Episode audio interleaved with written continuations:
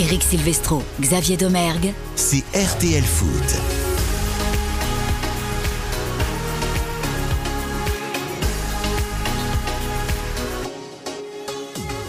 Bonsoir à tous, ravi de vous retrouver pour RTL Foot 20h 22h. Terminons ce dimanche en votre compagnie on suivra toujours, comme dans Refait Sport, le Grand Prix de Formule 1. Toujours Charles Leclerc devant Verstappen, Sainz et Perez, Russell Hamilton.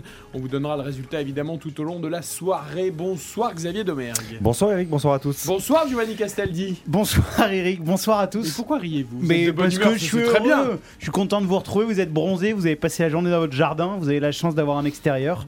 Donc euh, voilà. Une toute petite partie de la bah, journée. Vous avez un immense jardin. Ne mentez pas aux auditeurs et auditrices. Non, j'ai parlé d'une petite partie de la journée, bien sûr. pas du jardin. Bah, bien sûr. Parce qu'il a fallu travailler un peu quand même. Comment avancent les travaux sur votre piscine Allez, vous pouvez présenter Philippe Sansfourche. Bonjour, bonsoir Philippe Sansfourche. bonsoir à tous. Et eh, Baptiste Duru va nous rejoindre également dans quelques minutes. Il rentre de Clairefontaine, il met plus de temps, ça dure plus longtemps qu'un match de foot. Hein, ouais, mais il, est en train de s'échauffer, de, il est en train de prendre ses marques aussi parce que vous savez ah, qu'il y a. Vous il est là, il est là, il rentre dans le studio en direct pour ceux qui nous suivent en vidéo sur. Tu t'es échauffé un petit peu J'ai eu le temps. Il y a un tournoi des médias dans quelques quelques jours. Donc je pense que déjà assez la pression comme ça. Il nous ramène toutes les dernières infos de l'équipe de France. L'entraînement ouvert aujourd'hui à la presse avec beaucoup de joueurs en conférence. Jonathan Klaus, Christopher Nkunku, Aurélien Chouameni, on les entendra évidemment dans ce RTL Foot avant le match contre l'Afrique du Sud. Le deuxième match amical, ce sera mardi soir en intégralité sur RTL. Ce sera à Villeneuve d'Ascq avec Philippe Sansfourche et Samuel Duhamel. Deux entretiens également à vous proposer grâce à Philippe.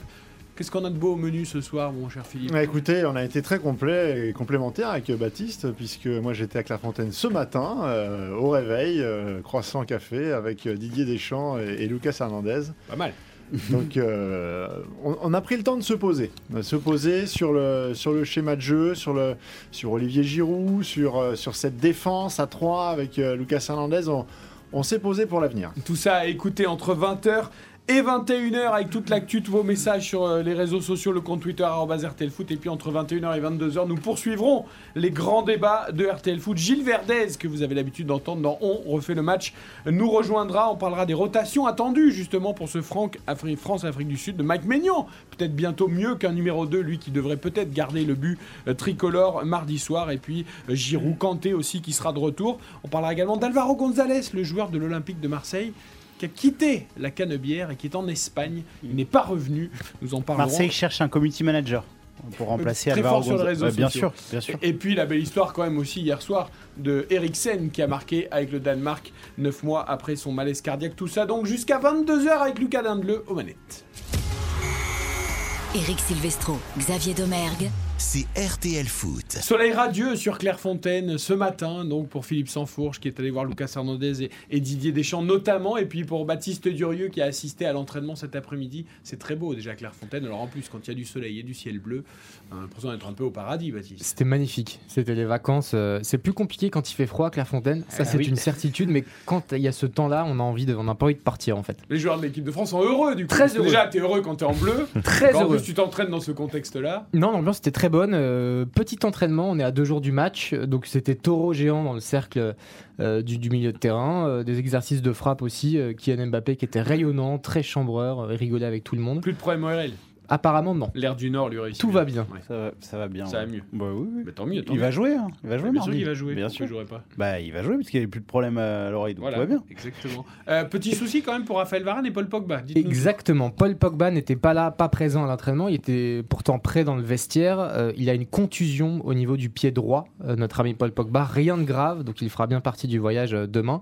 Et Raphaël Varane, effectivement, est arrivé avec le groupe à l'entraînement, mais il a simplement fait quelques foulées et puis il s'est assis ensuite pour s'étirer et il est rentré très très vite, euh, bien avant ses coéquipiers. Philippe, on rappelle qu'il était sorti peu après la mi-temps euh, contre la Côte d'Ivoire, le temps euh, que William Saliba s'échauffe et, fasse monter le régime cardiaque. Euh, ouais, pour Varane, peut-être grosse interrogation quand même pour mardi soir. En plus, il y aura peut-être du turnover aussi. Donc, Oui, oui, cette fameuse, ce petit souci au, pied. Et alors ça aussi, je vous fais encore le teasing de ce qu'on évoquera avec Didier Deschamps tout à l'heure, mais dans la perspective d'asseoir un petit peu maintenant dans, cette défense des hommes et, de les revoir pour que les automatismes se créent, bah là, ça fait peut-être une une option euh, qui, euh, s'efface et, c'est dommageable. Il est en grande discussion d'ailleurs euh, avec euh, Didier Deschamps, justement, Raphaël Varane, euh, quasiment pendant l'intégralité de sa présence sur le terrain. C'est pas plus mal, peut-être. Enfin, c'est pas plus mal. Évidemment, c'est une interrogation, mais voilà, sur la durée, on sait que Raphaël Varane, s'il est bien physiquement, vous avez, il n'y a, pas d'interrogation sur lui, sur sa présence, sur son rôle de, de, de patron de la défense des Bleus. Mais bon, D'in- D'interrogation sur sa présence, il n'y en a pas forcément. Après, on, on l'évoquait un petit peu hier sur le, le manque de constance et de régularité dans ses performances, dans ses prestations en club depuis de nombreux mois maintenant, de nombreuses années, même quasiment. Euh, là, on est un peu plus interrogatif, même si Didier Deschamps ne l'est pas. On sait que c'est un élément essentiel de cette défense à 3. On sait qu'en plus, quand on joue à 3 comme ça dans l'axe euh, et qu'on a l'assurance d'avoir euh, un joueur d'expérience comme Varane dans l'axe, mais justement des, des deux autres, c'est quelque chose de primordial. Après, ça peut être intéressant aussi là. Je pense que Kimpembe, pour le coup, euh, pourra euh, être présent aussi mardi. Euh, il s'est remis de ses petits soucis grippaux, donc Mm. voilà, ça devrait aller. Après, c'est l'occasion, pourquoi pas, de voir Saliba aussi dans un rôle axial, avec le Koundé à droite aussi, ça peut être intéressant. Ce qui, est, ce qui est problématique pour Raphaël Varane, c'est le physique. Parce que de ce qu'on voit et de ce qu'on perçoit à United ou là un peu en, équipe de France, c'est un joueur, je trouve, qui n'a jamais retrouvé, euh, depuis qu'il est arrivé en, Angleterre, de la confiance, de l'assurance dans son corps. J'ai tout le temps l'impression qu'il a peur de se, de se blesser. Ça n'a jamais été un grand amoureux du, du duel, mais c'était quelqu'un qui anticipait euh, très très fort sur, euh, sur les couvertures, qui, qui avait toujours un temps, un temps d'avance, et je le trouve hésitant. Donc pour un joueur de cette, de cette référence-là au niveau international, je pense qu'il y a une incertitude avec son physique.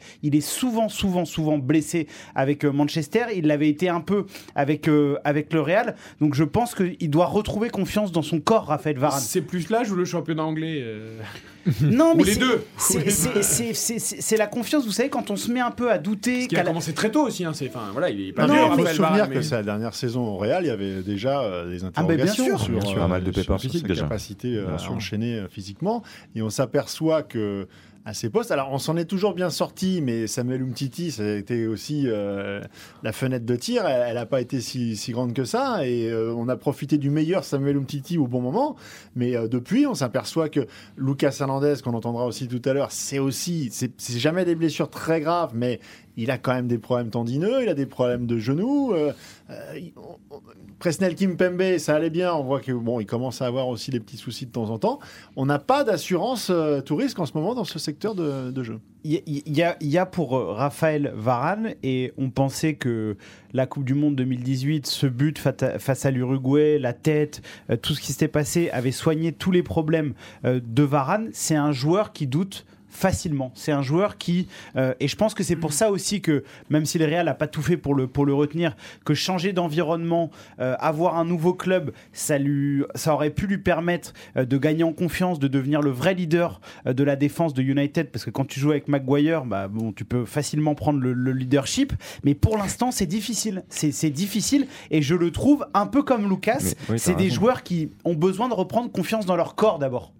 Ok, c'est noté pour Raphaël Varane. Je voudrais qu'on évoque quand même le retour d'N'Golo Kanté aussi, parce qu'on a parlé oui. des petits pépins des uns et des autres, mais voilà, N'Golo Kanté est, euh, a retrouvé le groupe bleu. Ce il, matin. Il devrait, il jouera d'ailleurs, même sauf euh, accident euh, mardi soir. Voilà, donc Absolument. C'est important. Très en forme, N'Golo Kanté. Il a pris part à, à tous les ateliers. Donc, je vous parlais du taureau. Il y avait aussi un atelier frappe. Euh, il était là, en forme, souriant. N'Golo, quoi.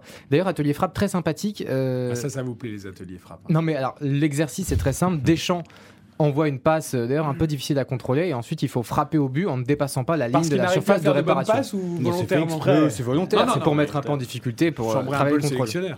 Et alors, Il y a, y a deux joueurs qui Donc c'est ont contrôle frappe, deux Con- touches. Contrôle frappe, deux touches à l'extérieur de la surface. Il y a deux joueurs qui ont excellé particulièrement dans cet exercice. N'Golo Kanté en faisait partie, mais il n'a pas fait forcément partie des joueurs qui ont brillé. Euh, un joueur a mis quatre buts à la suite, c'est Kylian Mbappé, et il y en a un autre qui en a mis cinq à la suite. Et je vous laisse le deviner, messieurs. Antoine Griezmann. Kingsley Coman. Si, si je vous pose la question, c'est que c'est pas forcément évident et que c'est pas le nom qui viendrait comme ça spontanément. Non, Gendouzi. Matteo Gendouzi, absolument. Il a une bonne frappe, Et Guendouzi. il a une très bonne frappe, effectivement. Ben Yedder était, était très adroit aussi. En tout cas, il y avait une ambiance qui était formidable. Ça riait, c'était très sympathique. Bon ben voilà. Et donc un Jonathan Klaus, j'imagine en conférence de presse, qui s'est présenté euh, tout Très à heureux. l'aise. Encore, toujours aussi heureux? Toujours aussi envie de heureux. repartir. Et non, puis il y a une espèce de petit tic au niveau du visage où on se prend d'affection très vite pour Jonathan Klaus. Là, il était très souriant, beaucoup plus détendu. Je trouve que Philippe l'a rencontré, je- donc je, je pense que euh, pourra en dire beaucoup plus. Mais je l'ai trouvé en tout cas moi beaucoup plus détendu, beaucoup plus euh, en confiance. Allez, écoutez-le justement sur ses premiers euh, jours en sélection, passer l'émotion du, du début. Bah, il profite, il profite, Jonathan Klaus. Aujourd'hui, je suis beaucoup plus libéré, beaucoup moins nerveux, beaucoup moins stressé, mais euh, toujours et encore dans, dans l'apprentissage et euh, de, de la vie de groupe et, et du foot aussi évidemment. Mais ça va, ça va, j'encaisse bien, je trouve, toutes les nouveautés et, et psychologiquement ça va, donc on avance, on continue. Le moment le, plus compliqué, je dirais le bisutage, parce que j'étais euh, super stressé. Plus il y a de monde, pour moi ça va. Moins il y a de monde, plus c'est compliqué. Donc euh, c'était difficile à passer, mais il fallait le faire et je l'ai fait. Après le plus beau souvenir, euh, j'ai l'impression de les enchaîner en fait depuis ces quelques jours. Et évidemment que ma rentrée contre la Côte d'Ivoire pour ma première sélection restera gravée à vie. Ça, ça c'est évident, mais mais je mets pas d'autres moments en dessous par rapport à celui-là parce que parce qu'il y a eu tellement de beaux moments que j'ai vécu là depuis ces, depuis ces derniers jours que je veux tous les garder. Voilà, il croque, il croque, euh, Jonathan Klaus. On lui a même posé la question, Baptiste, de savoir s'il s'inquiétait des éventuels sifflets euh, à Lille euh, pour un joueur lensois qu'il est, euh, co- comme il y a eu avec les Parisiens. Il- a répondu, hein. Bah oui. Il a dit j'espère qu'il n'y en aura pas parce qu'en vrai ça, ça peut me déstabiliser mais voilà je porte le maillot de l'équipe de France donc j'ose espérer qu'il n'y aura pas de sifflet mais effectivement Mais bon, il- s'il y en a, il a dit il y en aura, mais Il y j'aurai en quand même le maillot bleu Bah, sur les épaules. Il y a moyen de provoquer, ça. Non, parce que pour le coup, je trouve qu'il a été. Voilà, j'espère qu'il n'y en aura pas. euh. Ça, on- en fait, on va parler de ça euh, à chaque fois, les sifflets, les... Ah, c'est- c'est- c'est- c'était- On a qu'à retourner au Stade de France, dans la maison des Bleus, il n'y aura pas ces questions-là. Non, mais faut- je trouve que c'est toujours. euh, Mais qu'est- mais qu'est-ce que vous êtes chafouin Mais non, mais pas, mais non, mais pas du tout. Mais bon, il- les, les joueurs ils se font constamment siffler toute l'année, donc là je vois pas en quoi ça, per- ça perturberait plus. euh, Bah, je pense non, que quand t'as le, Rabiot- ma- quand Rabiot, t'as le ça- maillot de l'équipe de France, c'est pas Non, pareil quand même. Enfin bon, euh, il Après, peut toujours y avoir euh, 150, 300 euh, personnes qui ont envie de faire les, les malins, s'amusent à dire oh bah tiens il est Lensois, on est un peu à Pierre Mauroy, on va le siffler. Bon, il y a rien de, y a rien de choquant. quoi. Après, ce qu'il y a de génial avec Jonathan Klaus, je trouve, c'est, euh, bon, on parle souvent de, de fraîcheur, cette fameuse fraîcheur, mais c'est, en gros, il n'a jamais connu l'équipe de France dans les catégories de jeunes. Donc euh, là, en fait, il a eu tout simplement, il a mis un peu de temps à digérer la remise du pactage, un petit peu tout ce qui s'est passé, parce que c'est, quelque chose de nouveau pour lui. C'est-à-dire que il le disait, il a dit, je, je regardais un petit peu les sponsors, les écussons que j'avais un petit peu sur moi. Donc euh, c'est, vrai que ça fait du bien de, de voir ce genre de choses. bien éthiques. oui, bon, ça, je sais pas, non, mais il a, il a trop rien dit par rapport vous à ça. Renvoie au débat Mais- en podcast dans Refait le match. Il y a eu un grand débat sur Bien les sponsors, l'éthique. Mbappé, Ah oui. etc. On Non, mais en tout on cas, ça fait du bien. ça fait du bien effectivement de voir euh, un joueur avec une telle trajectoire. Je trouve que voilà, ça donne de l'espoir à tous ces jeunes qui veulent devenir footballeurs professionnels, de se dire que rien n'est jamais terminé, même si on, on quitte un centre de formation parce qu'on n'est pas conservé à un certain moment. On va se relancer en national, dans le monde amateur. On, quitte notre pays pour partir jouer en deuxième division allemande. Et puis, euh, avec ce club-là, on fait une saison fantastique. On a l'opportunité de monter euh, en Bundesliga. Et puis là, euh, il y a le challenge Lens qui arrive. Et puis, c'est deux saisons de qualité. Et aujourd'hui, ça l'amène en équipe de France. C'est quelque chose de fantastique. C'est pour ça qu'on aime le football. Tu fais bien de parler de l'Allemagne parce qu'on va parler de Christopher Nkunku qui lui aussi a fêté euh, sa première sélection par une titularisation contre la Côte d'Ivoire. Il était en conférence de presse aujourd'hui. Je fais juste une petite parenthèse. Euh, le Grand Prix est toujours en train de se poursuivre euh, entre euh, 44e tour sur 50. Euh, Charles Leclerc et Verstappen sont en train de se livrer un duel en tête du Grand Prix. Je passe, je te repasse, je freine, je freine, j'arrive à ta hauteur. C'est absolument incroyable. Ça a bien travaillé quand même chez Ferrari. hein. On vous- ah bah chez, chez Red Bull aussi, depuis le premier Grand Oui, Prix, il y a eu deux mais- abandons, la voiture a l'air mais- cette fois, ah, et il y a une sacrée bagarre entre les deux. Là. Euh, Quand même Verstappen et, sous-entendu, et- et- hein. non mais champion du Verstappen monde. a passé Non. Leclerc, Leclerc l'a repassé. Oui. euh, voilà, non mais ça fait plaisir de, de re- même si on a tous envie que Verstappen soit nouveau champion du monde, ça fait quand même du bien de voir Ferrari de retour pas au moi top niveau. mais J'ai rien entendu. c'est fou cette capacité d'inclure tout le monde alors que personne n'est Mais je d'accord. sais que vous, vous aimez, vous aimez Faut- euh, le, le pilote Ma- Max Il Verstappen. faudrait quand même avoir une pensée pour Pérez, hein, parce que c'était fantastique. Première pole de sa carrière, il, il faisait un début de Grand Prix magnifique. Et la en Tiffy, tête. et voilà. dans le mur. C'est- le Ah, PSG juste dans le avant, il était rentré au stand Il pour changer ses stand, pneus. Et le problème, c'est qu'après, avec la, la Franchement, il a perdu. il C'est- le PSG. On revient au football. Christopher Nkunku, alors peut-être moins euh, extraverti que, que Jonathan Tout à fait. Klaus, un peu moins à l'aise, un peu plus, Est-ce qu'il va se faire siffler un peu, plus- un peu plus renfermé, mais heureux aussi, lui, d'être en bleu. Très heureux, un peu plus renfermé, c'est ce qu'on a en façade quand il prend la parole, mais parce que voilà, que, quand il marche, qu'il arrive, qu'il monte comme ça sur l'estrade, il y a quand même beaucoup de confiance. C'est un joueur qui joue à Leipzig, qui est très exposé, qui aussi a joué au Paris Saint-Germain, qui est beaucoup plus au fait et beaucoup plus coutumier de, de cet emballement médiatique-là. Mais effectivement, il est plus discret, c'est, on va dire, moins bon client, euh, parce que Jonathan Klaus, il est très spontané. Par exemple, il y a un journaliste qui lui a posé une question, et puis euh, il l'a dit, on, on l'a pas entendu, mais il a dit un peu de- loin du micro, euh, Bon, la question, elle me plaît pas, quoi. Mais de manière euh, souriante et rigolote. Et c'est vrai que c'est pas des choses qu'on verrait avec Nkunku. Ah, Christopher Nkoukou, donc titularisé par Didier Deschamps contre la Côte d'Ivoire. Match assez difficile quand même. On entendra d'ailleurs Didier Deschamps là-dessus un peu plus tard euh, dans, la soirée. Mais il y a une question qui m'a interpellé qu'on a posée à Christopher Nkunku, euh, qu'un journaliste en tout cas a posé aujourd'hui. C'est est-ce que vous seriez, euh, à votre avis, en équipe de France si vous étiez resté au Paris Saint-Germain? Euh, Vous allez voir sa réponse. Il parle de l'Allemagne, de Leipzig et de ce que ça lui a apporté. Quand j'ai fait le choix de partir à Leipzig, c'est tout d'abord de, trouver un projet euh, sportif où euh, je me sens vraiment concerné, où je me sens important dans, l'équipe. Et euh, comme je dis, quand je suis arrivé à Leipzig, c'était par, étapes. Je suis arrivé, j'ai pas tout de suite démarré les matchs. J'ai dû m'adapter à un nouveau championnat, à une nouvelle langue, à une nouvelle culture. Et tout ça, me- heureusement, ça s'est bien fait. Et euh, après, j'ai continué à travailler. Et, le fait d'avoir ce rôle important, c'est surtout ça qui m'a qui m'a amené euh, en équipe de France aujourd'hui.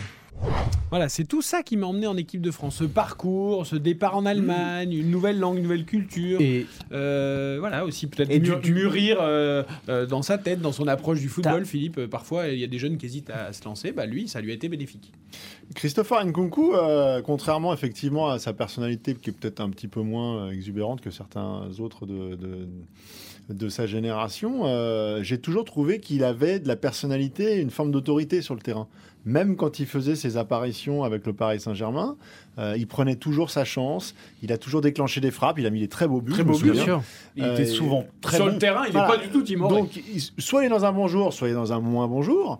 Mais en tout cas, on ne peut pas lui reprocher d'être timide sur le terrain. Sur le terrain, c'est clair. C'est c'est, euh, par rapport au choix de la, de la- de la Bundesliga, par rapport au choix de, de l'environnement Leipzig, il y a évidemment euh, la découverte d'un nouveau championnat, une nouvelle culture, mais c'est surtout aussi gagner de la régularité, du temps de jeu, d'être présent dans, dans les grands rendez-vous. Ce qui me frappe le plus dans la, dans la progression de Christopher Nkunku, c'est la phase de poule qu'il a fait en, en Ligue des Champions, où il a réussi à être un, un vrai leader à- avec Leipzig, euh, dans une compétition que Didier Deschamps évidemment regarde avec une attention particulière, à avoir des stats euh, et de gagner cette régularité parce que euh, déjà Nkunku quand, quand il était au Paris Saint-Germain il était basculé de poste en poste. Ce qui est intéressant c'est qu'il se soit stabilisé à un poste et qu'il soit devenu très efficace. Or ça au Paris Saint-Germain c'était impossible pour lui euh, d'être titulaire indiscutable. C'était très souvent un joueur de, de complément. Je me souviens même qu'une fois, Thomas Tourel, parce qu'on est dans l'ère des pistons, etc., de mémoire, il l'avait utilisé en piston droit,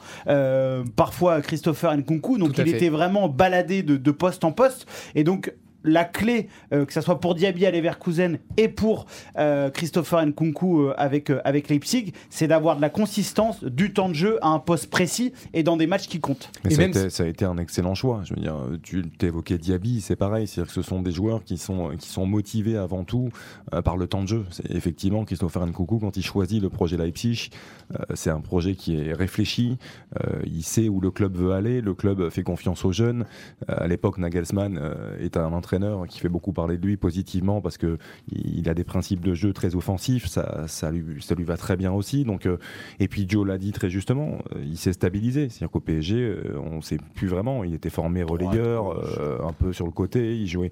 Là aujourd'hui, on lui demande d'être plus décisif, il joue plus haut, quasiment en deuxième attaquant, et les stats sont là. Enfin, il- 26 buts, 15 passes décisives cette saison, c'est quelque chose d'exceptionnel, toute compétition confondue. Donc euh, voilà, on espère que ça fonctionne pour lui. Il avait fait une entame de match intéressante. Premier quart contre la d'heure. Côte d'Ivoire. Premier quart d'heure ça a été un qualité. petit peu plus compliqué. compliqué. Et justement, mais- il, il a été très lucide là-dessus. Il l'a dit euh, devant, devant nous tout à l'heure. euh, il y a des ballons que j'aurais pas dû perdre, de- pas dû perdre, pardon. il y a des choses que j'aurais pas dû faire. J'ai fait des mauvais choix. Il est tout à fait lucide. Il assume, et c'est ce que j'ai beaucoup aimé chez ce garçon. Et puis euh, aussi quand on lui pose la question, à savoir s'il était toujours au PSG, est-ce qu'il euh, serait en équipe de France. Et au début, il a, il a dit euh, bonne question. Et puis Très bonne question. Très bonne question. Il y, a, il y a eu un petit silence, une petite réflexion, et c'était assez drôle. 20h24, on marque une courte pause. Premier entretien à venir dans ce RTL Foot spécial bleu 20h, 22h avec Lucas Hernandez. RTL Foot. Eric Silvestro, Xavier Domergue, C'est RTL Foot. Avec Giovanni Castaldi, avec Baptiste Durieux, Philippe Sansfourche, la signature, le chef du foot sur RTL, Gilles Verdez nous rejoindra à 21h pour les grands débats de RTL Foot. Premier des deux entretiens donc euh, du soir avec Lucas Hernandez, Philippe que tu as vu ce matin. Euh, Lucas Hernandez qui n'a pas fait son meilleur match en bleu d'ailleurs contre la Côte d'Ivoire. Mais tout à fait. euh, ça veut aussi dire qu'il assume aussi de venir euh, face, à, face à la presse pour euh, s'en expliquer. Euh, il est tout à fait conscient qu'il reste du travail sur le plan personnel, sur le plan collectif aussi, pour que euh, arriver au Qatar à cette Coupe du Monde avec euh, un nouveau système totalement euh, digéré et lui aussi plein plein d'ambition que ce soit avec la sélection et avec son club du Bayern. Lucas Hernandez pour M6 et RTL avec Philippe Sansfourche. RTL Foot, l'entretien. Bonsoir Lucas Hernandez. Bonsoir. On va revenir déjà sur ce, sur ce match à Marseille, parce que forcément, pour vous, Marseille, ça a dû être une émotion particulière. Vous n'avez jamais joué dans ce stade Vélodrome. Ouais, c'est vrai que ça, ça a été la première fois. Je suis né là-bas, comme, euh, comme vous le savez. Euh, j'ai vécu là-bas pendant 4-5 ans, mais j'ai jamais eu euh, la chance de, de pouvoir jouer dans, dans, dans ce joli stade. J'ai jamais eu la chance de, de rentrer dans, dans ce stade. Et, et c'est vrai que pour une première fois, euh, ça a été incroyable. Vous n'avez pas été déçu du coup? Non, non, ça a été franchement. euh, J'imaginais ça allait, ça allait être comment parce qu'ils m'ont déjà parlé de, de l'ambiance que ce stade Orange Vélodrome euh, avait. Mais euh, voilà, je l'ai jamais vécu euh, en tant que, footballeur et franchement, ça a été une très grande émotion. Super match avec voilà, ce, public merveilleux et, franchement, j'ai kiffé ça. Alors ça a été une rencontre avec beaucoup d'intensité, notamment toute la, toute la première période. Il y a ce, ce, but qui est pris par, par l'équipe de France et on s'aperçoit que c'est une petite addition, comme souvent sur les buts, de petites erreurs. Au début, il y a Olivier Giroud qui suit pas forcément. Après, c'est votre frère Théo. Du coup, vous vous retrouvez en 1 contre 1 face à Nicolas Pépé. Il joue bien le coup. Est-ce qu'on peut dire que ce but résume un petit peu tout le travail qui reste à faire avec cette défense à 3 où il y a encore bah, des réglages à trouver? Oui, c'est sûr que, que c'est un nouveau système. C'est un, système qu'on doit continuer à travailler, qu'on doit continuer à, s'adapter. C'est vrai qu'avec la sélection, c'est pas facile parce que voilà, on n'a on pas beaucoup de rassemblements. Euh, alors du coup, euh, voilà, c'est pas pareil que- qu'en club. En club, on a, on a beaucoup plus de temps de, travailler, de, voilà, de, continuer à, s'améliorer. Mais ici, avec, avec la sélection, euh, voilà, que, quand on arrive, ben, essayer de, voilà, de, de prendre les, les plus de repères possibles pour, euh, pour arriver le, le mieux à, à cette Coupe du Monde. On sent quand même que Didier Deschamps l'a dit, euh, c'est un système qui veut euh, développer, insister, parce que on se souvient tous hein, de, de- de cette Ligue des Nations où euh, ça été pas comme une révélation, mais en tout cas, on, on a vraiment senti qu'il y avait un potentiel énorme. Vous le sentez de la même manière, vous? Ouais, c'est c'est un système que je connais bien. Qu'en club, on, joue comme ça habituellement. C'est une formation qui nous, qui nous convient, euh, avec euh, la qualité des joueurs qu'on a au milieu de terrain et, surtout devant. euh, c'est quelque chose voilà, qui, qui nous convient. Et, voilà, c'est vrai qu'il manque encore des, petits détails, des petits, ajustements pour, pour que tout soit parfait et pour qu'on arrive pour, le, mieux possible pour, pour cette Coupe du Monde.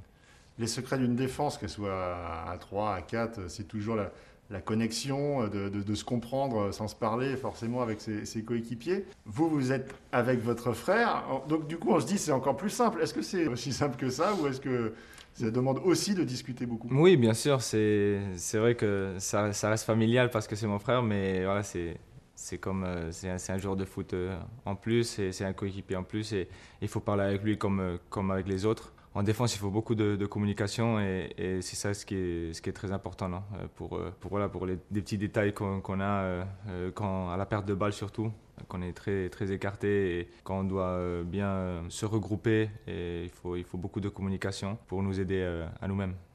Puisqu'on parle du, du frangin, il est arrivé, il n'a pas mis longtemps à s'adapter à cette équipe de France. Est-ce qu'il vous a bluffé un peu? Non, c'est vrai que à moi, ça m'a surpris qu'il s'adapte euh, aussi vite. Franchement, je suis, très content pour lui. J'espère qu'il va continuer comme ça parce que c'est c'est un très grand joueur et il nous fait un bien énormément. On va revenir sur vous. Euh, vous avez battu un record, 27 euh, titularisations consécutives sans défaite en équipe de France. Ça fait plaisir ou c'est anecdotique? Ouais, ça fait plaisir parce que je suis, je suis quelqu'un qui aime la gagne. Alors, euh, du coup, euh, voilà, voir euh, ces, ces stats, ça, ça fait plaisir. Mais après, voilà, ça reste, ça reste un peu anecdotique. Je vais continuer à travailler pour, pour continuer à gagner, à gagner des matchs et le plus important, à gagner des titres. Ça, c'est le côté super positif. Le truc qui est un petit peu plus embêtant dans votre carrière, c'est qu'il y a assez régulièrement des petites blessures qui viennent vous gêner, euh, et notamment avec l'équipe de France, on se souvient de, l'Euro. Vous avez regardé le match face à la Suisse euh, sans pouvoir y participer. Est-ce que c'est une frustration, ça? Oui, bien sûr. Personnellement, c'est une très grande euh, frustration parce que se retrouver en huitième de finale contre la Suisse et de, voir ça sur le banc et de ne pas pouvoir aider parce que j'avais ce, petit problème au, au ménisque. J'ai mis longtemps à me remettre de, de tout ça. Mais voilà, c'est des passages euh, qui servent pour, euh, pour continuer à, s'améliorer, pour continuer à, à travailler. Euh, c'est le foot. Il faut toujours quelqu'un qui gagne, quelqu'un qui perd. Mais c'est vrai que quand tu es dans la, situation de perdre, c'est pas facile et encore moins quand tu es, blessé. Idéalement, effectivement, on aimerait ne jamais perdre. Mais euh, vous avez ce, parcours commun un peu avec Benjamin Pavard d'être arrivé euh, et d'avoir explosé, d'être champion du monde tout de suite. Puis après, bah, l'échec, ça fait partie aussi de la, construction. Est-ce que, pas tout de suite, hein, mais avec le temps, vous sentez que ça vous renforce et que ça vous donne encore plus d'envie? Oui, bien sûr, ça renforce, ça renforce parce que tu as déjà vécu le bon côté, que c'est la gagne, que c'est être champion du monde. Tu as vécu l'autre côté aussi, que c'est de se faire éliminer euh, très rapidement d'une compétition comme c'est l'Euro.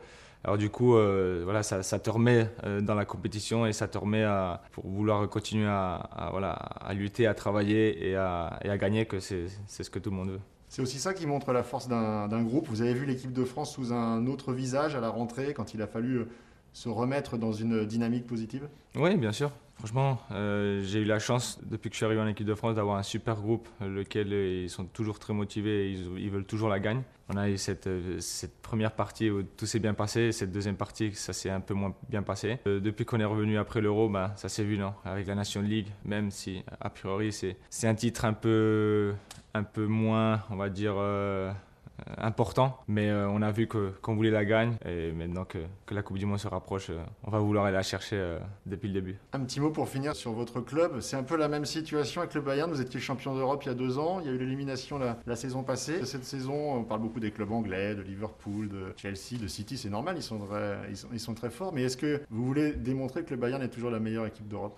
J'ai la chance de- de- d'évoluer dans un club allemand avec euh, la mentalité, la mentalité allemande que je connais très bien. C'est une mentalité toujours gagnante aussi. Et c'est vrai que l'année dernière, voilà, on, on s'est fait éliminer aussi. Et, euh, et cette année, euh, on, joue, on joue Villarreal là, juste après la, la sélection et on est tous euh, conscients et on est tous motivés de, de ces matchs très importants. Et ce qu'on veut, c'est d'arriver le plus loin et essayer de, de regagner cette Ligue des Champions, même si on sait que c'est compliqué. Il y, a, il y a des très grands clubs, comme, comme vous l'avez dit avant. Mais euh, on est confiant et, et on veut essayer d'arriver le plus loin possible pour, pour essayer de, de soulever cette, cette coupe encore une fois. Merci beaucoup. Merci à vous.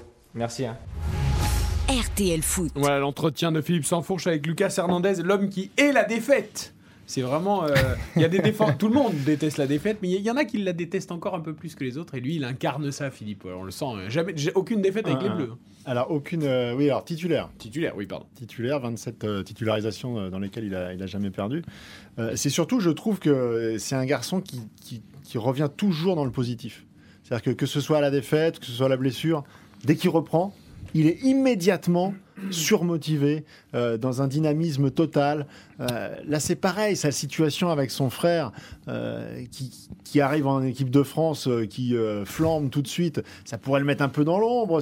On sent qu'il il vit ça au contraire comme un boost supplémentaire. Ça fait partie de ces, de ces gens qui sont tout le temps positifs. Et je pense que dans un groupe, c'est important. Oui, c'est- c'est des gens qui te portent. Non, mais c'est au-delà, euh, au-delà de. Évidemment, euh, je me souviens quand pendant la, Coupe du Monde 2018, on disait beaucoup la Grinta, la Grinta, la Grinta. C'est vrai que c'est quelqu'un qui dégage énormément de euh, d'énergie. J'ai souvenir personnellement de ce match face à l'Uruguay où il n'hésitait pas à rentrer dans dans, Suarez. C'était assez impressionnant ce duel-là. Ça le ça le caractérise. Il a il a besoin de ça. Un peu comme Raphaël Varane, le gros souci de, de Lucas Hernandez, ça a été les, pépins physiques. Et ça, ça a été problématique parce que quand il arrive au Bayern, c'est un énorme euh, transfert. hein, c'est 84 millions d'euros. C'est le joueur le plus cher de l'histoire du, euh, du Bayern. Il a mis beaucoup de temps à s'imposer parce qu'au début, il s'est fait totalement manger euh, par Alfonso Davies dans son, dans son couloir gauche. Euh, et le fait de, du départ de David Alaba au, au Real Madrid lui a donné du coup cette nouvelle position axe gauche, son poste de, de formation. Ça lui donne de la continuité. Il a une grosse carte à jouer parce que la France joue à 3 derrière, le Bayern aussi. Donc il faut qu'il reprenne confiance, il faut qu'il retrouve de la continuité, qu'il enchaîne les matchs. Et il n'y a aucun doute sur le fait euh, que s'il retrouve une bonne santé physique, ça va être un des hommes forts euh, de l'équipe Ah ouais. de France au mondial. C'est Il y a pas aucun à doute. douter en plus. Non, Non, et puis Enfin, axe gauche, euh, si axe tous les gauche, sportifs effectivement. doutent, Non mais pas, pas à douter, mais disons que c'est quelqu'un qui a, be- qui a besoin de d'enchaîner. Il a, il- c'est, c'est le type de joueur comme Gendouzi à Marseille qui va jamais se plaindre de jouer tous les trois jours. Il préfère ça, il a besoin de ça, et c'est ce qu'il doit retrouver avec euh, le Bayern. Mais c'est vrai qu'axe gauche, euh, moi, il va avoir une vraie concurrence avec Ipembe, mais aujourd'hui, il semble partir quand même euh, avec, un, longueur avec un petit peu d'avance. Euh, voilà, axe gauche avec la relation avec son frère, euh, qui, qui prennent, je trouve, comme euh, quelque chose en plus pour quelque chose de, de très positif et ce qu'on peut comprendre. Euh, Deux frères euh, aussi proches qui se retrouvent en sélection et qui ont effectivement les mêmes qualités de, de détermination, d'envie, euh, caractère incisif. Et c'est vrai que ça, ça, ça fait du bien à tout un groupe. Et Théo Hernandez, dans ce duel avec, avec Aurier, par exemple, dans ce match contre la Côte d'Ivoire, c'était fantastique. Qu'est-ce qu'ils se sont mis tous les deux et, qu'est-ce que ça donne envie aux autres aussi derrière de- de- d'embrayer le, le- le chemin et puis de dire allez. On y va, quoi. on se met au niveau. Il, transpire quelque chose de- de- d'exceptionnel, je trouve, dans l'engagement. En F1, c'est plutôt les frères ennemis qui viennent de terminer le, Grand Prix d'Arabie Saoudite. Euh, c'est Max Verstappen, le champion du monde, qui l'a emporté devant Charles Leclerc, Carlos Sainz et son coéquipier Sergio Perez. Lewis Hamilton a terminé dixième. Euh, une bagarre entre Leclerc et Verstappen, dont on reparlera évidemment. C'est le champion du monde qui a tiré son épingle du jeu, qui a fini euh, par réussir à doubler à la deuxième ou troisième ou quatrième tentative Charles Leclerc. On avait déjà eu une passe d'armes entre les deux lors du premier Grand Prix de la saison. Ça annonce peut-être un sacré duel en attendant que, que Lewis Hamilton revienne au, au premier plan avec sa voiture. Mais en tout cas, Philippe, euh, nous qui sommes aussi amateurs de Formule 1 au-delà du foot. Et ces deux-là se on connaissent depuis le- la plus tendre enfance et déjà en karting, c'était les deux meilleurs. Ils se, ils se respectent autant qu'ils se craignent. Et ça dessine, à mon avis, pas que pour cette saison, pour euh, les saisons Le à futur, venir, ouais. le duel au sommet de la Formule 1. Il y a quelque chose qui m'interpelle, je regarde en même temps, hein, ils sortent de leur voiture en, en vue du podium. Verstappen est, est sorti, je dis pas frais comme un gardon, mais tu vois, euh, et Leclerc, il a l'air. Mais au bout du rouleau, épuisé, il, est, il, est, il est en nage, Beaucoup il, il- il s'est écroulé dans les bras des, des mécaniciens de la Ferrari.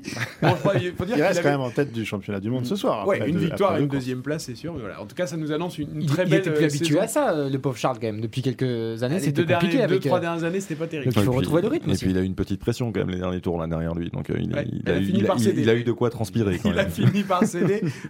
Deux Ferrari sur le podium encore après leur, doublé lors du premier Grand Prix. Donc tout Et ça. parce que vous parlez de- d'Hamilton qui doit revenir au top, mais il faut déjà qu'il termine devant euh, Russell. Dixième aujourd'hui Hamilton. Bon, il Russell, partait Russell, 16e. il fait, il fait 5 quand même. Mm. Et pour, pour Hamilton, ça va être un sacré challenge cette saison quand même. C'est parce qu'il- motivé. Bah oui, il a un jeune pilote, il a un jeune pilote qui a beaucoup beaucoup de, de talent, qui a de l'ambition. Euh, ça va permettre à, l'ancien champion du monde de, de se remettre un peu en question. Tout à fait. On revient au foot avec des jeunes qui ont de l'ambition. Tiens, Aurélien Chouameni aussi était en conférence de Ah presse. Aujourd'hui, Baptiste Durieux à Clairefontaine, euh, lui est jeune, il a beaucoup d'ambition, il a beaucoup de talent. Il est arrivé chez les Bleus avec beaucoup d'autorité et sans timidité. Et voilà, euh, aujourd'hui, il était en conférence de presse, euh, tranquille quoi. Aurélien Chouameni, très tranquille. Posé.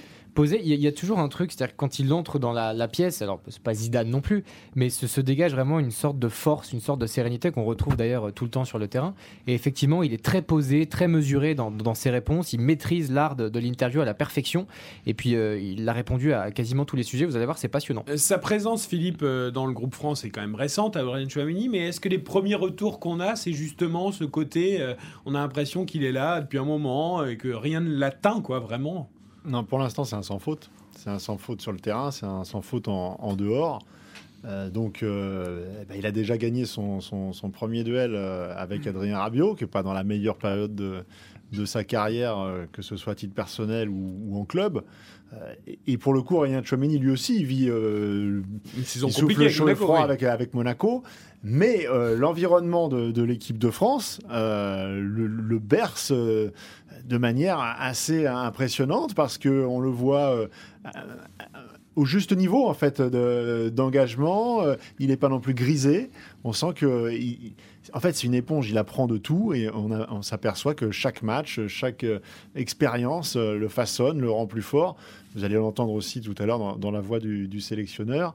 Euh, il y a une haute estime déjà euh, de la part des cadres et du sélectionneur et de l'ensemble du staff pour ce garçon. Alors Giovanni nous disait hier, et à très juste titre, ne nous enflammons pas, euh, mais sans s'enflammer, Giovanni, on a l'impression, comme dit Philippe, que, que tout est cadré et que tout semble logique avec lui. Alors il y aura peut-être des coups d'arrêt, hein, évidemment, mais voilà, on a quand même l'impression que c'est un peu écrit.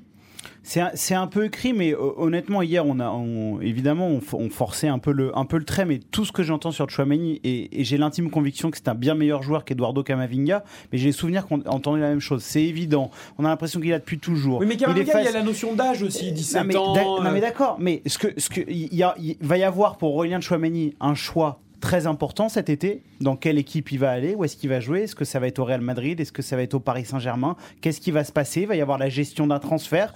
Euh, on parle d'un joueur qui rentre dans une équipe qui est championne du monde, même s'il y a eu le couac de l'euro, c'est quand même un cadre collectif qui est fort, avec euh, de, de très gros repères. Donc, je dis pas que c'est facile d'évoluer dans, dans cette équipe, mais quand il y a de la difficulté et que ça se corse, on va avoir la réponse de Évidemment, Tchouaméni. Giovanni. Mais sur le papier, Oui. il coche toutes les cases. C'est-à-dire oui, que mais- tu as des joueurs, tu parlais d'Eduardo Camavinga, sur le terrain, euh, dans ses qualités intrinsèques, c'est un formidable joueur de football. En revanche, dans la maturité, le- le- la personnalité, l'homme qui est aujourd'hui euh, Chouameni par rapport Mais à ils Camavinga. n'ont pas le même âge, hein. Non, mais bien sûr, mais ils n'ont pas le même âge, mais ils n'ont pas non plus euh, Non, ils ont la pas même, même- personnalité. ils ont pas le même entourage, la ça compte maturité, énormément, mais je- voilà. je- Et à côté de ça, Philippe. tu as des joueurs qui sont venus ces dernières années. Je pense par exemple à, à Clément Langlais.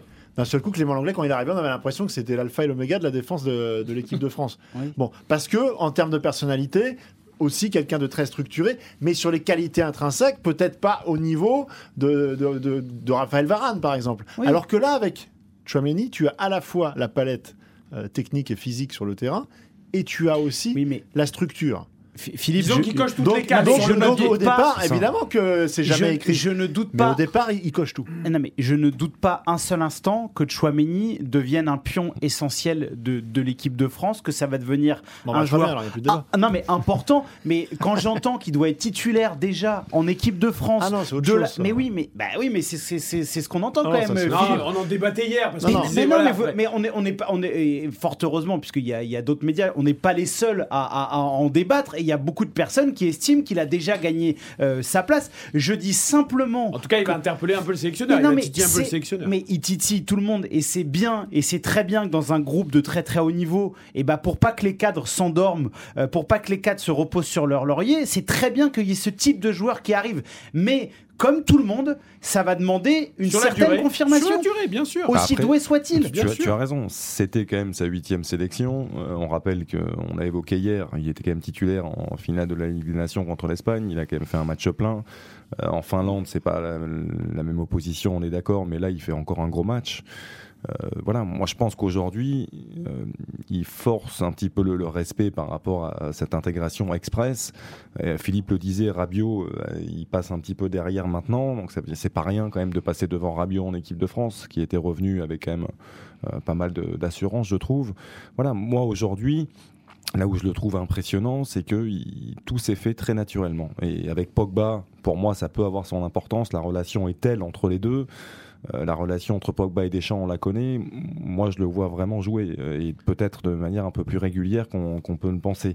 Euh, voilà, je, je pense que Chouamini aujourd'hui doit être plus qu'une alternative en équipe de France. Alors justement, cette relation avec Paul Pogba, on a vu Il est l'image. malin tous, Pogba. euh, quand on arrive, quand ils sont arrivés lundi à Clairefontaine pour le rassemblement avec Pogba qui prend Chouameni sous son épaule, il l'a évoqué justement Paul Pogba et les autres milieux de terrain de l'équipe de France, Aurélien Chouameni. C'est même pas qu'il prend Aurélien Tchouameni sous son épaule, c'est qu'ils sont arrivés dans la même voiture. Oui, non mais après, il, il devant la Ah oui. caméra, il a bien fait en Ah bah, sorte à base de prendre. Chouameni contre lui. T'en as un qui arrive et il dit je suis, je suis avec mon. Avec mon frère, mon petit Mon- frère, mon- mon, mon jumeau, mon jumeau. mon jumeau. mini moi. Non parce que le mec il y en a un à Manchester, un autre à Monaco. La preuve c'est qu'ils arrivent ensemble quand même. C'est Pas faux. Alors écoutez-le justement, Aurélien Chouameni, sur cette relation et sur le rôle de Paul Pogba. Paul, dès que je suis arrivé, euh, il m'a il m'a donné beaucoup de conseils euh, dès le début à l'entraînement ou, même en dehors. Il m'a un peu guidé et euh, je l'en remercie fortement parce qu'aujourd'hui il fait il fait partie des personnes qui qui, qui ont fait que, que je me sente vraiment bien ici. On sait que c'est quelqu'un qui a qui a une top qualité de passe, qui est vraiment porté vers l'avant. Donc quand quand on joue tous les deux et je pense que depuis que je suis arrivé, c'est le joueur avec avec lequel j'ai passé le plus de, de minutes sur sur le terrain. C'est c'est vraiment naturel. On, on arrive à, à se déléguer à certaines tâches. Euh, pendant le match, on, on parle quand, quand on a peut-être un coup de moins bien, s'il faut, s'il faut resserrer les lignes, etc. Et je pense que oui, on a fait une, une belle complémentarité. Après, avec N'Golo, c'est euh, c'est aussi un, un grand joueur, Adri aussi. Donc forcément, c'est facile de jouer avec ce genre de joueur. Voilà, Aurélien Chouamini, la complémentarité avec Paul Pogba lui semble aussi à lui évidente, euh, voilà, avec ses profils euh, Ah qui, oui, qui il s'adaptent bien. d'N'Golo Kanté, d'Adrien Rabiot, il n'y a pas, il y a Bien pas sûr. d'erreur de com. Il n'y a, pas de faute de com. Ça, tu, ça, tu- tu parlais du cadre collectif dans lequel il est assez simple de s'insérer. Je suis pas forcément d'accord avec ça parce que Aurélien Chouameni, il est très jeune. euh, il a connu les équipes de France avec les jeunes aussi, c'est vrai, euh, chose que n'ont pas connu tout le monde. Mais il arrive pour remplacer N'Golo Kanté qui est pas là sur un certain rassemblement. Et c'est quand même pas donné à tout le monde de, de remplacer N'Golo Kanté dans Ouais, le mais cœur Xav, du jeu. quand tu joues Non, avec mais- des joueurs de cette qualité, c'est Oui. plus- c'est stylé, c'est plus facile. c'est- C'est plus facile quand même. Là, je suis désolé. Non, mais c'est- c'est c'est plus simple, mais Bah, t'as quand- quand même, je suis quand même une désolé grosse quand pression. je, je C'est- vois, je, vois, je vois Monaco, ils sont moins forts collectivement. Oui. Il est moins bon, Oui, Chouameni. oui, je suis d'accord. Depuis- quelques semaines, je suis d'accord avec toi. Et, et quand il doit tirer Monaco vers le haut tout seul et qu'il doit être le leader, le taulier, pour l'instant, il n'y arrive pas. Donc, euh, je- Bah après, je- il n'a pas les qualités pour être Eh le mais oui, leader, mais euh, donc- le leader euh, technique euh, d'une équipe non plus. C'est ça. Bah, non, mais le leader Et fait technique, non, mais le leader d'effort. pas à tirer Manchester vers le haut quand Non ça mais, va pas. mais hein. d'accord, mais sauf que oui, vous, vous, vous, vous me ferez pas oublier quand même que Paul Pogba, quand il a fallu être bon en Coupe du Monde, il a été bon en bien Coupe sûr. du Monde. Voilà, Ah bah, Chouameni, si est bon en mais Chouameni est très bon pour l'instant en équipe de France. Laissez-lui un peu de temps, vous allez cramer tous les jeunes joueurs. Après, faire tout, des, des cracks, euh, le monde n'est pas Mbappé. Tout le monde n'est pas Mbappé. Euh, Laissez-lui du temps. Et pour ta question sur il faudra qu'il fasse le bon choix euh, cet Ouais. été. Alors, il a eu une réponse intelligente aujourd'hui. Il a dit pas besoin de jouer au Real sera ou à- bleu ou ou à, ou City pour, euh, pour jouer en équipe de France. Euh, voilà, on sait tous qu'il restera pas à Monaco cette année, Ah à la non, fin de l'année. pense pas. Mais, mais en tout cas, il a dit pour l'instant, je suis très bien où je suis. Et puis Euh, après, il a, il a encensé le Paris Saint-Germain en nous expliquant que c'était une grande équipe, un grand club. Enfin, Oui, parce qu'on lui a posé la question. Exactement. Mais Oui, comme tout- le dit tout ça Philippe avant très de justement, rejoindre la Casablanca. pas d'erreur de communication. Pas d'erreur de com avec Aurélien Chouameni. On marque une courte pause. Grand entretien à suivre avec Didier Deschamps. Il a tellement de sujets à évoquer avec Philippe Sansfourche après ce rassemblement, ce premier match contre la Côte d'Ivoire et avant celui contre l'Afrique du Sud mardi. RTL Foot. Eric Silvestro, Xavier Domergue. C'est RTL Foot. RTL Foot jusqu'à 22h ce soir avant que Gilles Verdez nous rejoigne à partir de 21h pour les grands débats de RTL Foot. Et juste avant d'écouter le sélectionneur Didier Deschamps, je vous rappelle l'arrivée du Grand Prix d'Arabie Saoudite il y a quelques minutes. C'est Max Verstappen, le champion du monde, qui s'est imposé devant Charles Leclerc et Carlos Sainz. Sergio Perez qui avait fait la pole termine quatrième après malheureusement pour lui un changement de pneu et l'entrée de la safety car qui lui a coûté sa place alors qu'il était en tête du Grand Prix. Et la passe d'armes donc entre Leclerc et Verstappen était absolument magnifique jusqu'au bout. Et c'est le champion du monde qui en est sorti vainqueur, champion du monde. La France l'est grâce à son sélectionneur aussi, Didier Deschamps. Philippe, que tu es un peu le meilleur ami de Didier Deschamps maintenant. Tu, tu le, tu le vois régulièrement. tu as de forcément de longs entretiens avec euh, Est-ce que vous Didier vous tutoyez en off Non, déjà mais c'est plus que des petits déj maintenant. Vous voyez régulièrement. euh, Ah oui, il aime bien tutoyer tout le monde. Didier Oui. Deschamps. Il, il a le contact euh, Facile. euh, facile. Mais euh, c'est quelqu'un qui écoute tout, qui, euh, contrairement à ce qu'on pourrait croire ou ce qui se dit des fois, qui il a ses vigies un peu partout et donc il sait tout ce qui se dit, tout ce qui se raconte. Et en fait, euh, j'ai fait l'entretien, puis après, bah, je l'ai réécouté forcément pour vous le livrer euh, ce soir.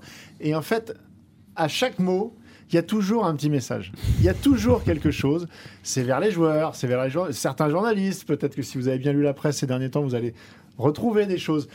Rien n'est jamais anodin avec Didier Deschamps. Allez, on l'écoute justement cet entretien enregistré ce matin avec le sélectionneur de l'équipe de France. RTL Foot, l'entretien. Bonsoir Didier Deschamps. Bonsoir. On va revenir déjà sur cette euh, rencontre à, à Marseille. Il y a notamment un, un homme qui a crevé l'écran, qui est Aurélien Chouameni. Est-ce qu'il y a toujours le, le petit risque de l'enflammade ou est-ce que sa personnalité fait que vous n'avez aucune crainte en la matière? Je pense qu'il y a moins de crainte avec lui, vu comment il est, son caractère, sa personnalité.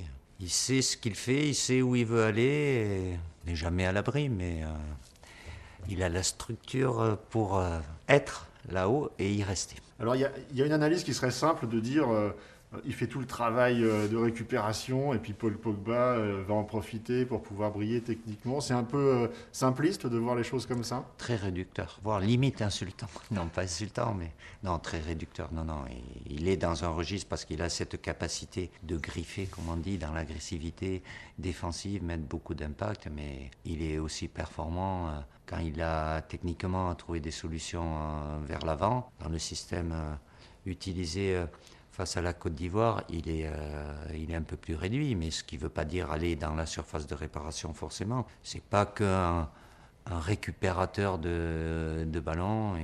Il a un registre euh, très complet. Est-ce que justement, euh, ça rend pas encore plus exigeant à ce poste le fait d'être passé euh, dans ce système où euh, bah, il y a deux récupérateurs, désormais il n'y en a plus trois Si, si les, avantages euh, d'un système par rapport à l'autre, même si, euh, en l'occurrence, Antoine Griezmann, qui est dans la pointe du triangle, a un rôle important par rapport aux deux. Évidemment, c'est plus un créatif, mais il a cette capacité de volume de jeu aussi, et il aime bien ça. Ils sont pas que tous les deux, mais quand on est dans un milieu à trois, peu, peu importe, un triangle au milieu, triangle bas, évidemment, les deux joueurs euh, qu'on appelle un peu pistons, relais, ont besoin de, de c'est quasi obligatoire, de se projeter vers, l'avant et d'aller même dans la surface de réparation adverse. Là, c'est plus euh, un rôle de protection, mais avec l'avantage aussi de, toucher éno- énormément de, ballons, de faire le, lien entre la phase défensive et la phase euh, offensive. Alors on a vu face à la Côte d'Ivoire euh, des, des attaquants euh, rapides, euh, mobiles, puissants également, ont Mhm. parfois réussi à mettre à mal notre, Mhm. notre défense. C'est logique aussi, de, il faut qu'elle s'installe cette défense à 3. Est-ce que pour l'installer, il va y avoir un moment où il va falloir asseoir des, des joueurs et ne plus trop changer? On a vu qu'il y a eu beaucoup de joueurs différents. Je pense à Presnel Kimpembe, on avait vu Kurt Zuma ou Pamecano. Voilà. Il y Est-ce faut, asseoir- qu'il faut asseoir une défense? Asseoir, c'est déjà les concepts du, système. Après, c'est des, des, des- corrections, des, ajustements de par ce que nous propose euh, l'adversaire. Là, on était, il n'y a pas ce registre athlétique comme il y avait un pas de physique euh, chez la Côte d'Ivoire contre le- l'Espagne euh, en Nation League, où les deux attaquants euh, offensifs euh, sont très excentrés. Donc, euh, ça demande parce que je veux pas jouant comme ça, je veux pas qu'on se retrouve même si ponctuellement ça peut, mais je veux pas qu'on se retrouve avec une défense à 5. Moi, c'est être à 3, donc euh, ça demande et par la voix et par euh, des automatismes aussi, de par ce que fait l'adversaire, des ajustements sur le fait de bien coulisser, d'être à distance, mais il faut pas enlever le mérite aussi à l'adversaire. C'est pour ça quand je dis, et je le dis sincèrement, on a besoin d'être confronté comme on l'a été, d'être mis en difficulté par rapport aux joueurs qui sont là. Après, il y en a d'autres qui étaient là. Toutes les situations ne sont pas identiques de par le positionnement de l'adversaire. Ça peut être euh, euh, un positionnement de quelques mètres, ça peut être euh, voilà, qui est la tranquillité, qui est un peu plus de, de repères. Quoi. Ça, c'est important. Alors j'ai bien entendu, vous disiez je veux vraiment une défense à 3, pas une défense à 5. Ça veut Mhm. dire que des profils très offensifs comme euh, ceux de, de Kingsley Coman et de, et de Théo Hernandez, ce sera possible aussi dans des, dans des matchs au couteau contre les plus grandes nations mondiales? Pourquoi pas C'est un rapport de, force qui demande euh, des, compensations euh, aussi, mais euh, bon, Théo, il a, plus l'habitude et puis il joue dans une défense à 4 dans son club à Milan, même si ça demande par rapport au milieu terrain des ajustements aussi, parce qu'il participe énormément. Kinsley, c'est- un offensif, mais il joue dans ce système, que ce soit à gauche ou à droite, avec son club, le Bayern. Évidemment, quand on a le ballon, qu'il est en phase offensive, c'est l'idéal, mais ça n'empêche pas d'avoir le, le, volume, évidemment que je préfère le voir plus près de la surface adverse que dans notre propre surface. Mais il a eu à faire un retour défensif avec un tacle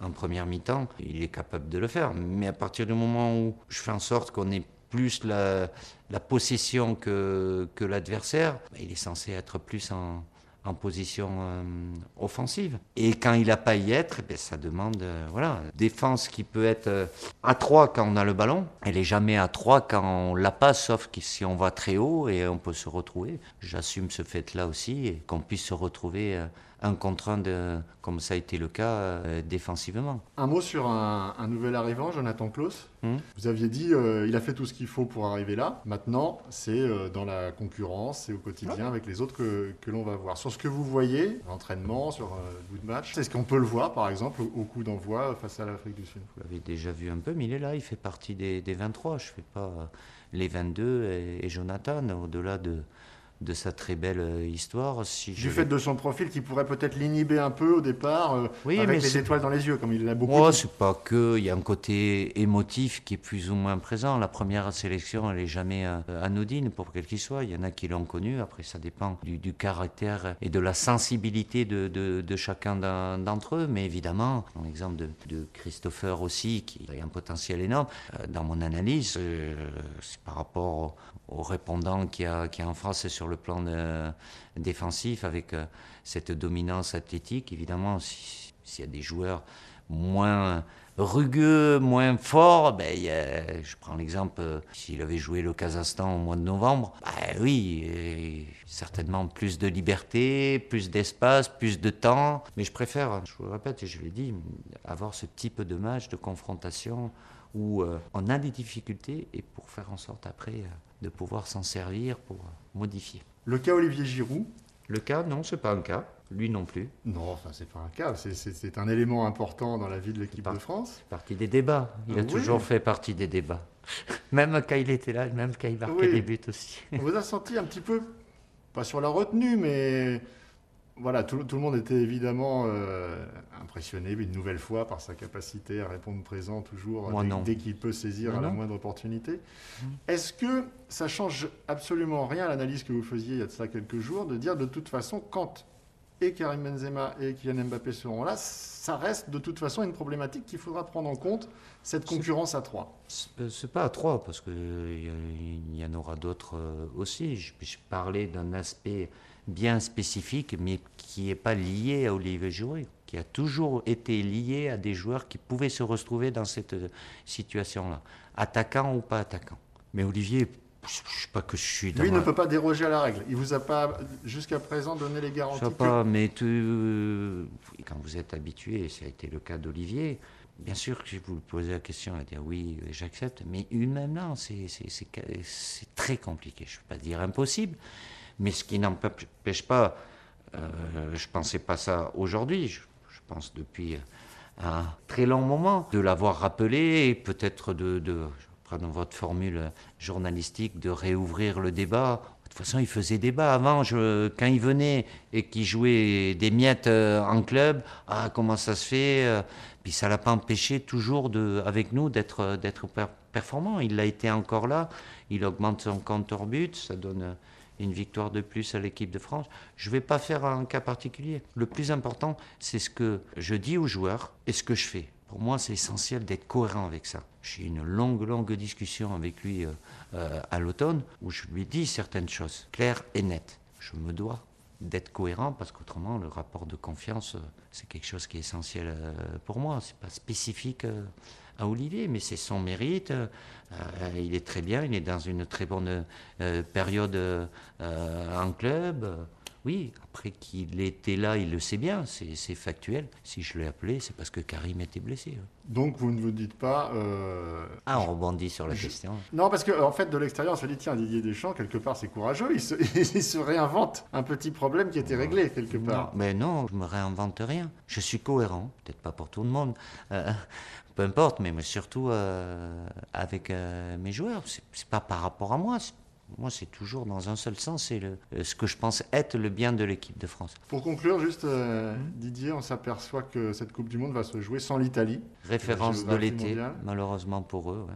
Deux Coupes du Monde manquées de suite. euh, Est-ce que c'est dommage pour la compétition? Est-ce que ça dit quelque chose du niveau de ce pays aujourd'hui? Comment vous voyez les choses? Entre les deux, ils ont un titre. Ils ont été champions d'Europe. Évidemment, c'est toujours relativisé, mais déjà de ne pas y être, c'est un gros coup de massue. Il y a beaucoup de choses qui ont été rediscutées, remises en place. C'est le haut niveau. Le haut niveau est, impitoyable. La sortie de l'été, c'était la référence de par leur fonctionnement, le choix de leur staff et tout ça. Le terrain leur a donné raison. Puis six mois après, moi je considère que pour le football, évidemment, la présence des grandes équipes nationales aux grandes compétitions, c'est quelque chose de très important. Je ne vais pas dire vital, ça peut arriver ponctuellement. Il faut remonter très très loin. Dans ma première vie, j'ai connu ça aussi. Mais il ne faut pas oublier que depuis ces moments où on n'y était pas, on y est à chaque fois. Mais le haut niveau, ça peut basculer. Ce qui a fait notre force sur la solidité et tout ça, et puis hein, ça bascule, ça bascule, ça tient à pas grand-chose. Et c'est aussi ce qui nous fait aimer le foot. Oui, oui, oui. ben, le football dans les sports collectifs, même si ça peut arriver dans les autres sports, sur un match, les forces en présence sur le papier, évidemment que l'Italie face à la Macédoine, ils l'ont dominé, ils doivent le gagner. Mais ils l'ont perdu parce qu'il suffit, euh, voilà, à la 92e, un poteau rentrant ou un poteau sortant, le match il reste le même. Mais le résultat et tout ce qui va derrière, c'est pas du tout la même chose.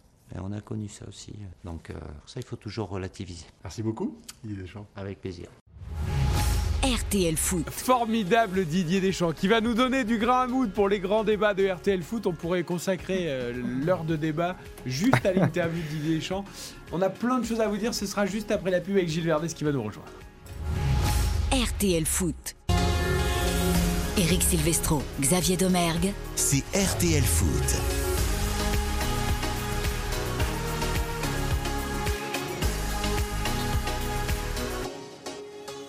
RTL Foot continue jusqu'à 22h avec un nouvel acteur dans le studio. Gilles Verdez nous a rejoint. Bonsoir Gilles. Bonsoir. Un habitué dont reflet le match notamment, qui connaît bien le football français. Et Didier Deschamps, on va commencer par ça, parce qu'on vient d'entendre le grand entretien de Philippe Sanfourche avec Didier Deschamps. Il y a un truc qui me marque, moi, de plus en plus avec Didier Deschamps, c'est qu'il répond toujours, euh, évidemment, avec beaucoup de, de politesse et, comme tu dis, avec des mots réfléchis à toutes les questions. Mais j'ai remarqué que de plus en plus, en fait, pendant que tu poses les questions, Ah, il met c'est- des petits tirs. C'est là où il met les petits tirs. Après, quand il répond vraiment à la question, il, il- il en met moins. C'est plus sous-entendu. Mais pendant les questions, Par expérience maintenant, c'est quand il sait que c'est un sujet euh, touchy et qu'il commence déjà à préparer les éléments de langage derrière. Donc ça lui permet de temporiser un gagner petit un peu, peu de temps. voire éventuellement, s'il le peut, déstabiliser un petit peu le, Le journaliste. Et donc c'est un petit jeu comme ça, mais quand il fait ça, effectivement, c'est que la question, euh, il, va, il va sous-peser chaque mot. Mais c'est vrai qu'il. enfin, sur l'Italie, l'Italie, c'est une icône un peu. Non, mais sur- d'Italie, là. il- il- Sur, sur, hein. sur l'Italie, il, il y a été, mais je pense qu'il y a, Mais il y a- pas que, il y a- hein. non, mais il y, a- il y a un parallèle sur, euh, sur l'Italie, c'est par rapport à ce qui s'est passé avec l'équipe de France. C'est-à-dire que euh, sur un match où tu mènes 3 buts à 1, tu prends 2 buts, tu es éliminé, tout ce que ça a engendré derrière, alors que l'équipe de France était championne du monde, qu'avant le tournoi, elle était présentée comme la meilleure du monde avec cette attaque euh, de rêve, et la bascule, et ensuite, euh, il fallait tout changer, il fallait tout envoyer valdinguer. Et ce qui se passe en Italie, là maintenant, le calcio est, devenu catastrophique, il n'y a rien qui va, faut tout refaire euh, en sélection. Donc, sa, sa réponse, c'est aussi un moyen de souligner que les observateurs euh, que nous sommes, que parfois les fans, que les supporters passent d'un extrême à un autre. C'est le foot. ça. Oui, c'est le foot, mais la vérité d'un match, même si on n'est pas dans un monde de nuances, est, est parfois beaucoup plus complexe que euh, un tel s'entend pas avec un tel. Il y a toujours des nuances, c'est toujours très compliqué. Joe, moi je prends toujours le même exemple et Gilles, euh, je le sais, on en a souvent parlé. Euh, la Coupe du Monde 98, si la frappe de Badjo elle est 3 cm plus à droite, Mais oui, mais c'est et la France ça. est éliminée en quart et Aimé Jacquet se fait lyncher sur la place publique. Mais Euh, Ça, euh, ça, il aurait été lynché, je vous le confirme. non, mais c'est- Effectivement. Non, mais- c'est le foot. c'est- c'est- Hélas, voilà, hélas, mais il aurait été un, un lynché. ouais. résultat, un but et voilà, ça change tout quoi. Oui, mais c'est pour ça, c'est pour ça que parfois, c'est pour ça que parfois, je peux le comprendre. Certains acteurs du foot doivent avoir euh, les- Le les- poteau de Gignac en finale de Oui, l'Euro et vu non, mais- Dédère derrière. non, mais c'est pour ça que Didier Deschamps, il est dans son rôle et on est aussi en droit de l'accepter. Sa réponse, elle est tout à fait euh, logique, je Bien sûr trouve. qu'on l'accepte. Ce qui me frappait aussi en entendant l'entretien, c'est- aussi parce qu'il est à l'aise avec Philippe. Il faut le dire. Il faut le dire. Il n'est pas comme ça avec tout le monde. avec Philippe? Exactement. C'est le don du journaliste. Mais Deschamps a quand même beaucoup changé dans l'expression. Il y a quelques années. Avant d'être champion du monde, sans doute comme entraîneur, euh, il aurait été beaucoup plus sur la réserve. Il n'aurait pas euh, fait euh, un cas particulier aussi long sur Giroud, avec ombre et lumière de Giroud, de son rapport au bleu, des problèmes qu'il pose. Il n'aurait pas donné son avis sur l'Italie. Il aurait été un tout petit peu plus en dedans. Là, on sent quand même que maintenant, euh, il peut se lâcher sur tout. Il restera iconique. Il peut y aller. Donc, il a, il a beaucoup changé quand même. C'est Et un ça, j'aime bien. établi euh, désormais, et, ce n'est plus que un palmarès. C'est-à-dire qu'à une époque, on disait voilà, Didier Deschamps c'est le plus gros palmarès du football français. Quelque part, ça voulait dire les chiffres parlent pour lui, mais quand lui parle, euh, ça sert pas forcément euh, son personnage. Alors que désormais, il fait très attention à cela, et on le voit effectivement un peu plus. Alors attention, il n'est pas, je- il fait pas les, les, les journaux people et Ah il non. fait attention à ce qu'il fait, mais Non, c'est il une aime, bien, il aime bien être vu avec les gens qui comptent, il aime bien être avec, euh, avec euh, Madame la Présidente, il aime, voilà, il aime bien tout ça. Et, et il- il se construit aussi un autre personnage avec plus d'épaisseur que celui du simple Bah, sélectionneur. il et a toujours aimé le pouvoir, hein, parce qu'on lui a. Ah, Quand t'es capitaine des Bleus, c'est non, normal que t'aimes le mais, pouvoir. non, mais je- j'ai des, j'ai des confrères qui sont plus expérimentés, mais on m'a raconté quand même qu'à l'époque, quand il était joueur, il passait quand même pas mal de temps dans le bureau de ses présidents. Euh, ça a toujours été quelqu'un qui était proche. mais dans il toujours. les primes? Comment? Dans l'ombre, toujours. Ça Voilà, a toujours mais été un bien homme sûr, de vestiaire autant pouvoir, que de mais, terrain. mais bien sûr, mais il a toujours aimé ça. Après, Il- son rapport euh, à l'image, au micro et aux caméras a beaucoup évolué. Mais Ah oui. tout en étant dans le contrôle. Parce que c'est quelqu'un, effectivement, Mm. comme tu l'as dit, euh, chaque mot a vraiment un sens, une signification précise quand ça sort de la bouche de Didier Deschamps et il maîtrise beaucoup de choses. La lumière ne l'éblouit plus du tout, même un rien de- projecteur euh, plein Rien feu. laissé au hasard. Tout Il aime bien les projecteurs. Et vous savez, en l'entendant, je me disais, euh, à mon avis quand même, pour l'avoir connu bien à une certaine époque, il se construit une dimension presque politique, Mmh, Euh, bien sûr. presque de ministre des Sports un jour. Je suis persuadé que c'est quelque chose Président qui de lui la plaira Fédé un d'abord, jour. peut-être. Je suis Non président de la Fédé peut-être, mais On lui a souvent posé la question. mais une reconnaissance ministérielle, je pense que dans sa tête, il y pense. Et il ferait, il ferait peut-être un très bon, un, un très bon Je ministre. pense surtout qu'il y aura euh, beaucoup de futurs présidents ou quoi qui lui proposeront avec grand plaisir. Ils se jetteront sur, sur l'occasion avec beaucoup de plaisir. Euh, par, rapport à Giroud, quand même, sa réponse me, me laisse pantois. Sur, euh, euh, quand il reprécise à Philippe à la fin, je l'ai appelé parce que Karim Benzema était euh, blessé. Hier, quand on a fait les, les- les débats, j'étais persuadé. Euh, Mais je le dis sincèrement que, que Olivier Giroud avait gagné entre guillemets sa place, qui s'était euh, euh, quelque part Didier Deschamps s'était laissé séduire par le discours de, euh, de Giroud sur le côté j'ai pas de problème d'être euh, un joker. Là on le comprend, euh, c'est c'est limpide, c'est écrit noir sur blanc. Euh, ça va être compliqué pour Giroud de revenir Ah, en équipe Après, de France. Xavier, on l'a souligné dès hier. Euh, le fait que Giroud marque, en plus, évidemment, ça entraîne les débats de ça y est, Giroud revient, 47 buts, il va battre Henry, etc. Et Didier Deschamps a tout de suite dit hier à plusieurs reprises oui, mais il aurait pu en mettre deuxième, oui, mais ça, il l'a pas fait forcément Ouais. très bien. Enfin, tout de suite, il a nuancé très vite. hein. Il, il est souvent dans la nuance. Après, euh, franchement, moi, moi, je le vois pas malgré tout euh, ne pas le convoquer euh, en juin. C'est-à-dire que parce qu'il dit je suis quelqu'un de cohérent. Euh, certains me trouvent incohérent. Oui, je pense qu'effectivement il y a pas mal d'incohérences par moment, notamment celle-ci. C'est-à-dire que quand Deschamps fait le choix de ne plus appeler Giroud après l'Euro, on se dit tous très sincèrement que c'est terminé. Mm. Que le record de Thierry Henry n'ira jamais le battre et qu'il ne reviendra potentiellement plus en équipe de France. Là, il surprend encore tout le monde en le prenant parce qu'aujourd'hui, quand il dit je l'ai pris parce que Benzema n'est pas là. Il y a plein d'autres solutions. Parce que là, il se rajoute des problèmes. C'est-à-dire que là, il le prend. Et ça Oui, veut dire qu'en juin. prend sur une courte période, Non, mais ça veut dire qu'en juin, il va se permettre de ne pas le reprendre. Mais oui, parce que, Non, mais parce je- que je moi, je- pense, moi, je pense que c'est très difficile. la- la- la- son point de cohérence tient dans le fait que Giroud a été l'attaquant titulaire et qu'il estime qu'un garçon qui pendant autant d'années a été titulaire ne pourra jamais être remplaçant parce qu'il y a de l'ego, parce que et c'est Ouais, normal, lui- c'est- oui, et c'est la lui- nature des lui- champions. Lui, lui ne lui dit pas ça. Parce Oui. qu'Olivier Giroud, il échange avec lui et il est très clair par rapport à ça. Il sait qu'en revenant, il ne sera sans doute pas titulaire à chaque Mais fois, mais à- peu importe. À la différence que sur un rassemblement de deux matchs amicaux, ça peut passer, je pense que dans la tête de Didier Deschamps, sur un mois et demi de vie commune, Ouais, il n'y croit ouais, pas. mais En à, juin- quoi bon, à quoi bon le rappeler maintenant En juin, Moi, je, je- ça, je ne comprends pas. En Enfin, juin, je- il y aura 4 matchs de Ligue des Nations. hein. Ouais. On répète. voilà. Sur une période très courte, par contre. hein. Enfin, c'est une dizaine de jours. Une dizaine de jours. Moi, je suis un peu tendance euh, Giovanni, hein, c'est-à-dire que l'entretien là euh, me fait vraiment douter euh, de la pérennité de Giroud chez les Bleus. Et quand il dit, on s'est parlé, euh, je lui ai parlé franchement à l'automne, etc. euh, Pour qu'il dise ça, c'est qu'il l'a fracassé à l'automne. je pense qu'il est allé. Oui, mais là, il y avait des discussion. raisons. Il y Non, mais des là, ça a raisons. été. euh, Il y avait les sorties dans la presse, il y avait eu de la voilà, maladresse, tout ça. Il y avait mais- des raisons. Mais je dis pas que c'est pas légitime.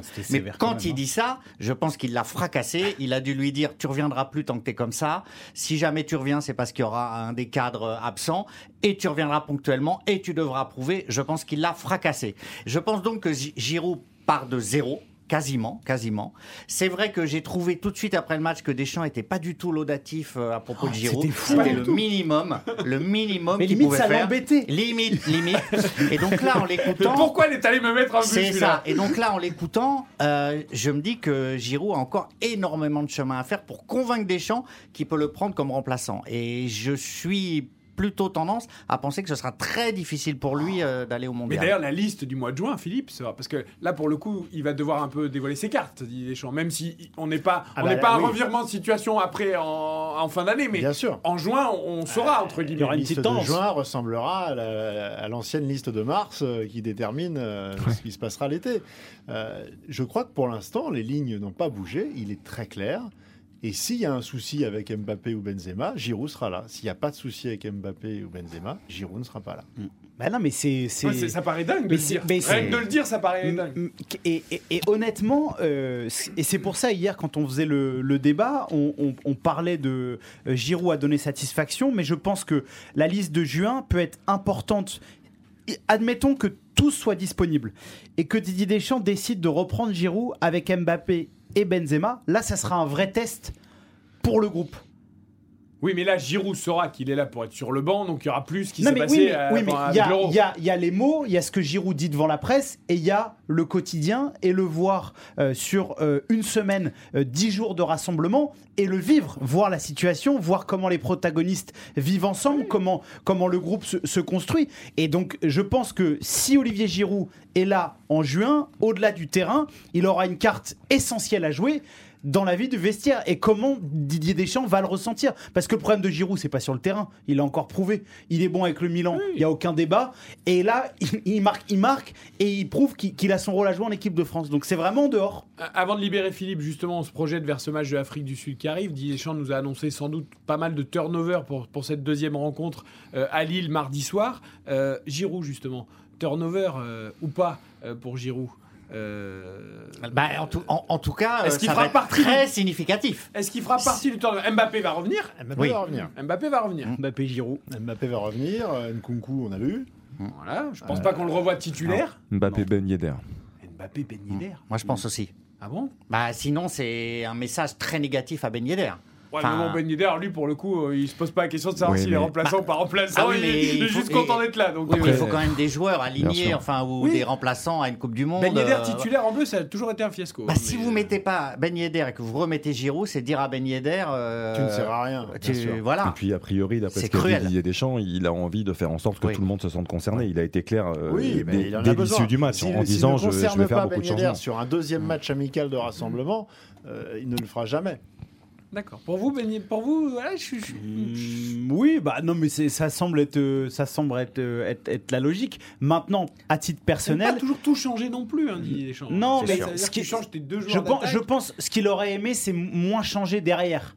Devant, ça le gêne moins parce que les positions sont établies, parce que les garçons se connaissent. Euh, T'as bien senti tout de suite que quand Benzema était revenu euh, avec Mbappé, ils n'allaient pas avoir besoin de 500 matchs pour, euh, pour, pour s'entendre. Ce qui est important, c'est je, je, serais par exemple content qu'il laisse les deux pistons et la défense parce que ça, ça a besoin d'être Alors, travaillé. attends, donc laisser Coman, Théo droite, Hernandez, Théo, euh, Lucas, euh, Koundé, parce que Pavard est un absent. Varane incertain. Quoi. Et Varane est incertain. Mais, mais la relation entre Koundé et Coman et la relation entre Lucas et Théo Hernandez, ça pour moi, ça a besoin d'être travaillé. Non, ça pour- serait intéressant de le Pour revoir. être travaillé, tu as raison. Après, moi, je, je fais partie de ceux qui pensent euh, que les Pistons seront euh, dignes et Jonathan Klaus. Ah non, mais c'est possible. Je- mais- je- Sur ces deux matchs-là, face à deux sélections africaines, sur un, un rassemblement qui compte, bien sûr, pour, les, pour marquer des points pour certains, parce qu'après, il y aura que celui de juin avec quatre matchs, où là, tu pourras aussi faire en sorte que tout le monde se sente concerné, tout le monde ait du temps de jeu, mais tu rentreras quand même un petit peu plus dans quelque chose de, de- de fiable et de quasi définitif. Donc, euh, donc là, si tu as pris Jonathan Klaus, à mon sens, c'est pour le voir euh, mardi contre l'Afrique du Sud, dans ce rôle de piston. Sinon, à quoi bon euh, l'avoir pris maintenant? Moi, je pense que sur Coman, il a des certitudes. Euh, Il a, il- Ça d'ailleurs, bougera il, a- pas. il a été gentil. Il a, Ouais. il- il a Et, été euh, gentil je avec verrais bien pour le coup un Klaus à droite, mais peut-être un Théo à gauche. Ouais, pourquoi pas. Euh, Mais il, il- un, un des deux en fait. il faut quand même euh, confronter une liste euh, et deux matchs amicaux comme ça. C'est fait pour sélectionner et après pour éliminer. Avec deux Euh, équipes en plus vous- qui vont se, se ressembler, c'est peut-être un peu exagéré, mais voilà, deux sélections africaines avec Oui. du physique, de l'engagement. Ah, c'est beaucoup moins fort. Non, c'est moins fort et, C'est moins fort, plus physique, moins oui, mais t'as- technique. T'as pas moins deux, de- deux styles complètement opposés non plus. euh, Enfin, J'ai trouvé honnêtement que, que, que la Côte d'Ivoire, euh, sur, la, match, sur la oui. première période, c'est une équipe Ouais. euh, sérieuse et ça nous a même en direct, on, on- on l'a- on l'a pas mal évoqué. C'est dommage que cette équipe ne soit pas, ne soit pas au, au mondial parce que c'est une équipe de qualité. C'est c'est incroyable, c'est pas le débat, mais c'est quand même incroyable de penser que cette équipe-là, qui a fait un match très cohérent, n'est même pas dans les 10 barragistes africains. euh, c'est la ça, croix et la montre l'injustice. Oui, c'est- oui, bien sûr. horrible, Mais, mais- ça montre que là, il faut, faut changer Ah, mais là, quelque chose. là, là, enfin là, on va pas, on va pas refaire le débat de la FIFA. Mais, Ah, mais mais si en plus vous donnez l'avocat des petits, alors là j'adore, allez-y. Non, mais c'est, mais non, mais c'est pas, c'est pas, c'est pas une, c'est pas une notion d'être l'avocat des, des, des petits. Mais quand tu sais le rapport au football du continent africain, Oui, du bah nombre de talents que ce continent euh, produit et la manière dont il est euh, reconnu dans les grandes instances du football, c'est un scandale. yeterli. C'est un Parce qu'il y a scandale. quand même trois de la zone CONCACAF qui passent directement, plus un quatrième barragiste. Je veux bien qu'en Amérique du Sud, euh, vous en sélectionnez, mais ils ont plein de Coupes du Monde, rien à dire. L'Afrique n'a jamais passé un quart de finale. Ok, mais la zone CONCACAF, c'est pas non plus des chefs-d'œuvre absolus du foot. Hein. Bah non. Euh, Canada, États-Unis, Mexique. Oui. Ok, euh, voilà. Y a, et par rapport au nombre de pays de la zone On est CONCACAF et de l'Afrique, bon voilà, c'était pas le débat. Juste avant de lancer la pub, Mais c'est toujours bien de le dire. Quand Sur les il faut nombres, le dire. on imagine combien de changements selon toi, Philippe, euh, pour, pour mardi euh, Ah, je me lancerai pas dans ce jeu-là parce que j'ai pas d'éléments concrets qui, qui permettent de, de- de pouvoir le, le mesurer. euh. Si on fait un Mike Maignan dans euh, les buts Oui, non Ah Ah, Ma- Mac Maignan, c'est une oui, oui, oui, oui, c'est, Il faudra bien le voir. hein. Bah, et si tu le mets pas là, tu. En Ligue Oui, des Nations, ce sera c'est- les matchs officiels. non, mais Lloris va jouer. c'est- Non, mais c'est c'est évident, non c'est une- idée. Maintenant, euh, sur la Coupe du Monde, il y a aucun doute. C'est-à-dire que McMahon, Ah il non, peut non, être mais- étincelant. Je parle de, de, de mardi, là. Je pense qu'il n'y a pas de pépin physique, s'il se sent bien, si tout va bien, il devrait jouer, oui. Moi, je voudrais qu'on en parle de Mike Maignan. On va libérer Philippe quand même. Merci d'avoir été avec nous. Il a Euh, fait du rap en bah plus. oui, parce que depuis ce matin. Mais à la minute, c'est très cher, Eric. hein. Merci. À la minute, c'est très cher du rap de Philippe quand il porte le maillot rouge et blanc d'RTL, c'est Ah, comme l'équipe nationale. C'est pas les mêmes Voilà. sponsors Ah, qu'en privé. Ah, ok. Ah, d'accord. Il n'y a pas d'éthique. Vous me rassurez. Il y a, y rassurez. d'éthique. Il, Bon, il je joue pour, pour la alors. maison. Euh, 21h15, on marque une courte pause. Les suites, la suite des bon. grands débats d'RTL Foot. RTL Foot. Eric Silvestro, Xavier Domergue, C'est RTL Foot. Avec Giovanni Castaldi, avec Gilles Verdez, Baptiste Durieux qui va revenir autour de la table après euh, que Philippe Sansfourche nous, nous ait quitté, lui qui a fait la première heure et quart d'émission et qui sera au commentaire mardi soir de France-Afrique du Sud au stade Pierre-Mauroy de Villeneuve-d'Ascq avec Samuel Duhamel. Avant de parler de Mike Maignan, justement, l'ancien Lillois, deux résultats de sport importants à vous donner. D'abord, vous rappelez que c'est Max Verstappen qui a remporté le Grand Prix de Formule 1 d'Arabie Saoudite devant Charles Leclerc au terme d'un mano à mano absolument fantastique. Podium pour les Ferrari puisque Carlos Sainz prend la troisième place devant, euh, devant Sergio Perez, le pilote Red Bull, euh, Russell, euh, le Britannique de Mercedes. Coéquipier de Lewis Hamilton, cinquième place. et Lewis a fini dixième. Et puis un, un œil sur le rugby, puisqu'il y a Toulouse euh, face au Loup, face à Lyon euh, ce soir en top 14. Les Toulousains, vous savez, qui, qui récupèrent tous les internationaux de l'équipe de France. Ah, ça change forcément un peu la donne, on joue depuis 10 minutes. Et il y a 12-3 pour Toulouse, deux essais déjà inscrits par les Toulousains avec des internationaux. Ça va être une autre paire de manches pour les adversaires. On revient à Mike Maignan. Je disais, Mike Maignan, il faut qu'il joue, Gilles. Oui, et juste pour euh, globaliser sur la revue d'effectifs nécessaires, je suis d'accord avec Xavier, il y a des joueurs euh, qui sont là pour voir s'ils peuvent s'adapter à l'environnement, entraînement, mentalité, jeu, talent. Euh, intégration à l'équipe. Si vous essayez pas close, vous saurez jamais s'il est bon ou pas. Et c'est pas à la Ligue des Nations, même si c'est pas la Coupe du Monde, mais à la Ligue des Nations, il va quand même y avoir une première sélection. On s'approche de la liste définitive. Donc là, il faut qu'il joue et il jouera. Et Maignan, c'est pareil pour moi. S'il est en état, il doit être titularisé parce que s'il arrive quelque chose euh, un jour à Loris, Maignan, il a qu'un match dans les jambes en bleu. Ça ne suffit pas. Petite rectification, 10-3 parce que Ramos n'a pas passé la transformation de l'essai, donc 10-3 pour Toulouse. Euh, Maignan, mieux qu'un numéro 2 Ah bah, Enfin, mais- Pour le mais- futur Non mais sans pour le, pour le pour le futur euh, oui parce que euh, honnêtement la progression de, de, de ce garçon et la saison qu'il fait euh, au Milan c'est stratosphérique si le Milan Derrière Donnarumma quand même. hein. oui oui der- tu passes derrière Donnarumma, c'est. Donnarumma, tu changes, tu changes de pays, tu de- changes de pays, d'en- d'environnement. T'as quand même que parce que les débuts avec Lille ont été très compliqués avec Bielsa, c'était c'était pas terrible. T'as deux saisons pleines au très très haut niveau et il s'est imposé dans, dans un pays et dans un championnat qui a la culture des grands gardiens parce que euh, en Italie, euh, il y a- Lozov, Gigi non mais Buffon, voilà, c'est c'est un pays sur le sur le poste. C'est- très euh, c'est- très c'est très spécifique. Euh, ce qu'il a fait, c'est énorme. Et surtout, ce qui est impressionnant, c'est qu'il a eu une grave blessure au poignet.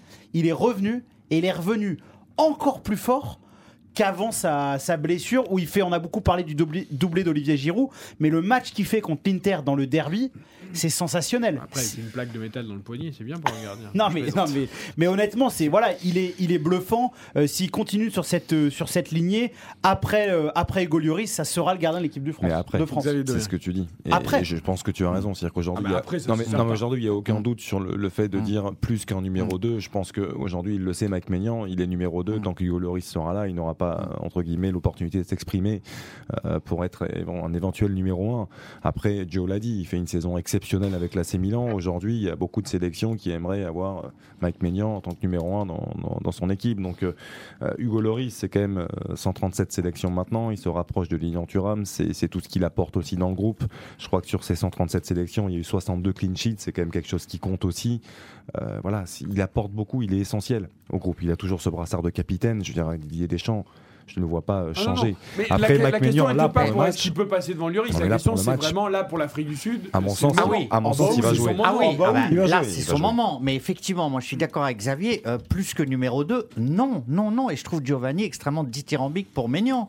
Pour moi, je vous le dis tout net, c'est pas du tout du niveau de Mandanda tel qu'il était euh, très longtemps doublure de Loris en équipe de France. Pour moi, c'est pas un avenir euh, forcément euh, incroyable avec ce gardien-là qui va nous éblouir. Et c'est même pas forcément un numéro 1 pour toi toi, après Lloris ça, ça pourrait. Ah bah, être je vois pas. Alors, je vois pas Non, qui d'autre. Non, mais parce vous que avez Gilles est raison. fan d'Alban mais- Lafont. Non, mais je ne vois pas qui d'autre. Je ne vois pas qui d'autre. Tu as Areola, tu as Lafont. Non, mais Ah, Areola, non, Eric. Non, c'est- Pour le moment, non.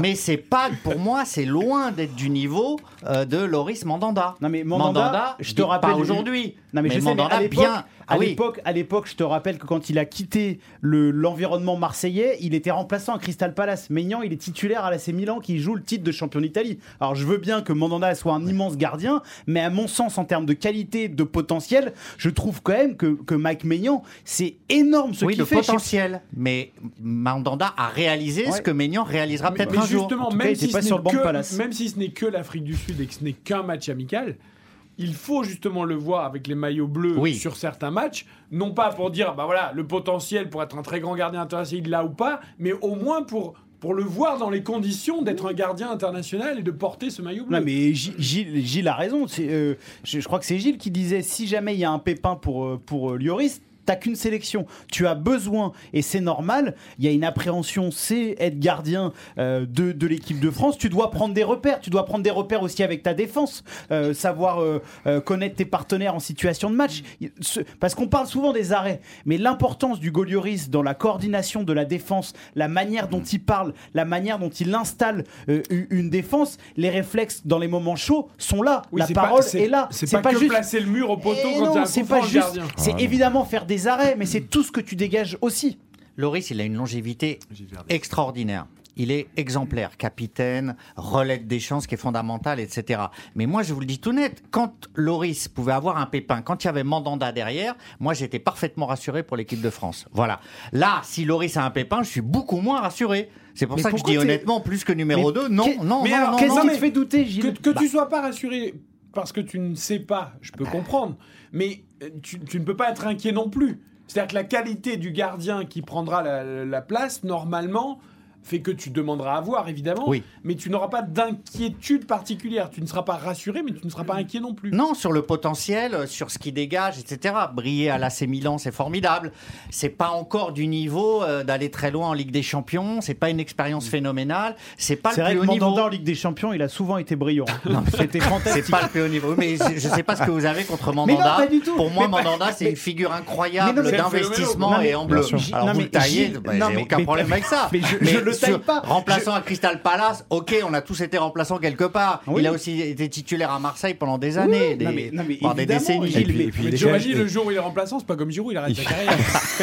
il se retire du monde des médias et il, Il enlève son maillot. et il va il faut, se tromper. il faut hein. quand même rappeler aujourd'hui que Steve Mandanda, euh, quand il joue, et c'est le cas en Ligue Europa Mais Conférence, il est énorme. performant. Ah oui. Mais non, mais Et bien décisif. sûr. Non, mais je, je, je ne remets. Je, je- évidemment, ça peut paraître offensif et je suis désolé d'avoir fait mal aux oreilles de Gilles Verdez.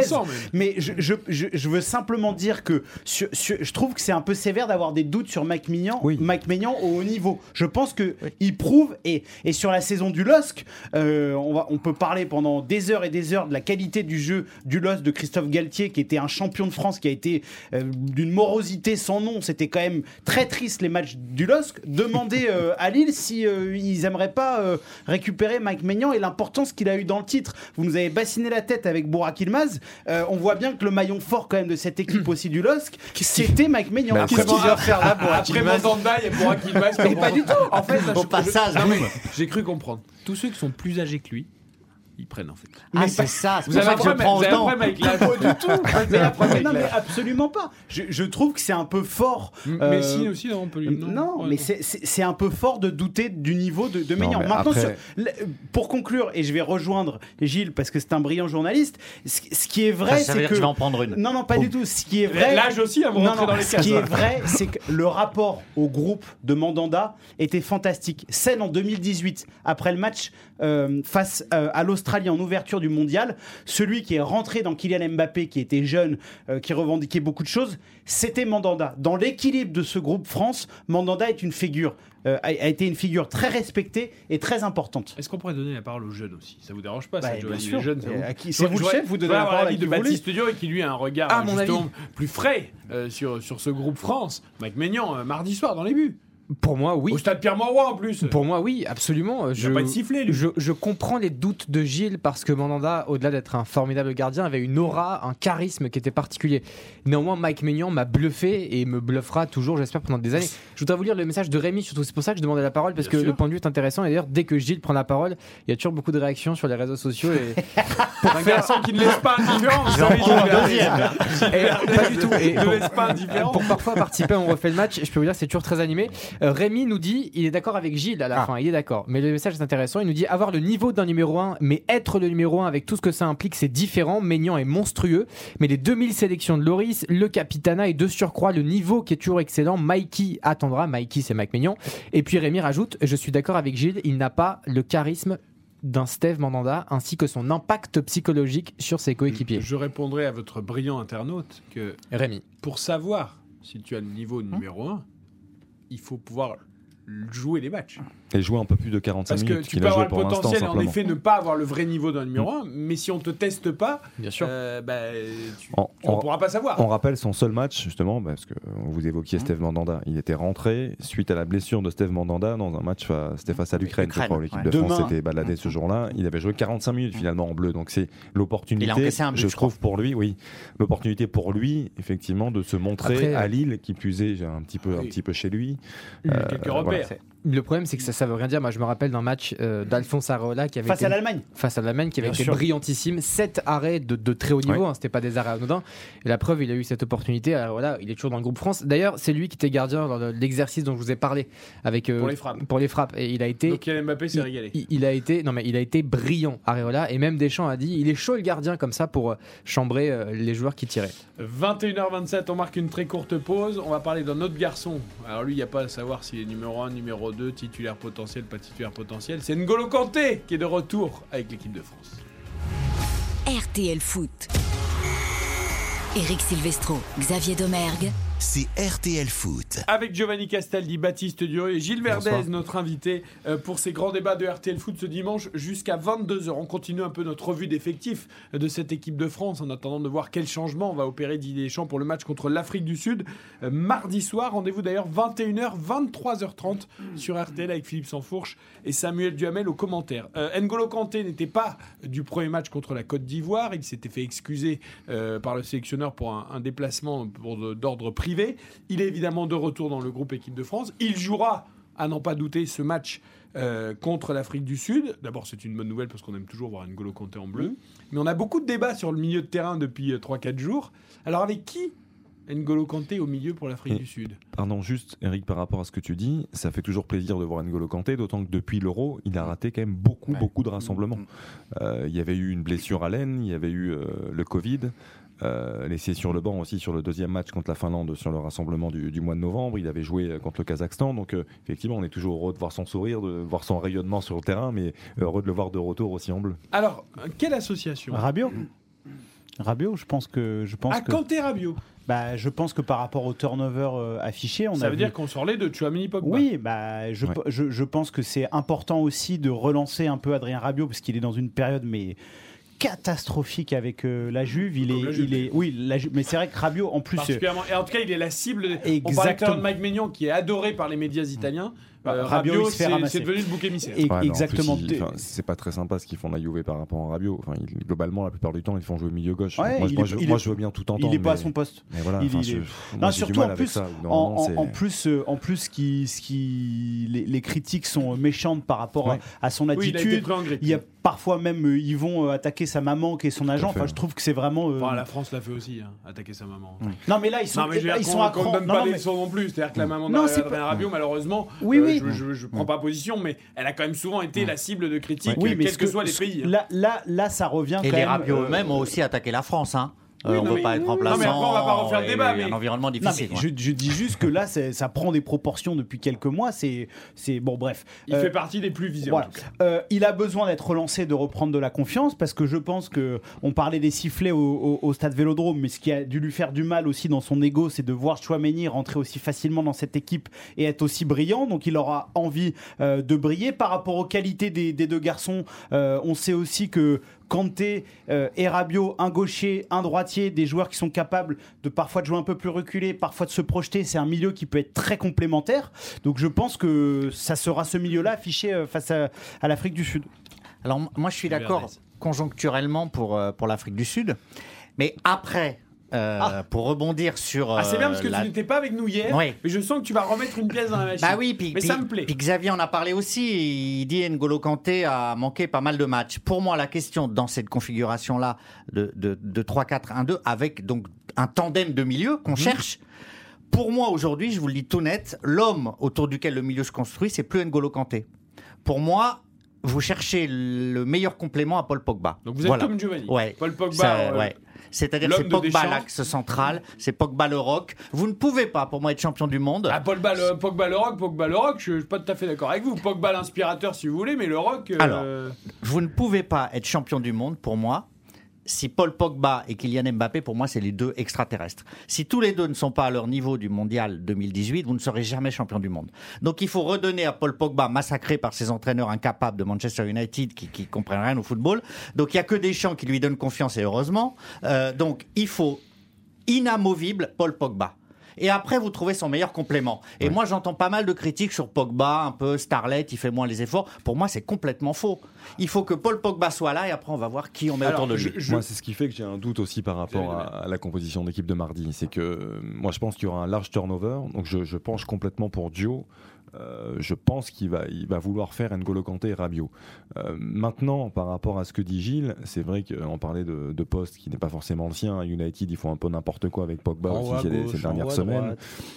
En soutien d'attaquant, enfin bon, ils font des choses quand même euh, très très Oui, particulières. enfin, après, il y a quand Mais même, je- je... sais pas combien d'entraîneurs Non, qui sont passés et Eric, je veux bien oui, qu'ils non, mais soient je suis tous incompétents. Non, mais juste, non, mais juste par rapport à ça, en fait. Est-ce que Pogba a toujours c'est- été bien, bien aussi? Sûr, Je suis non, pas on- sûr. on est d'accord. Mais- ça. mais- Ah bah oui, mais- mais, mais par rapport à ça, en fait, c'est simplement, moi, la question que je me pose, je pense que quand il est en souffrance, et Didier Deschamps euh, est toujours un, soutien euh, incroyable par rapport à Paul Pogba et les joueurs qui ont besoin d'être relancés, euh, par rapport à ça, je pense que Pogba jouera mardi.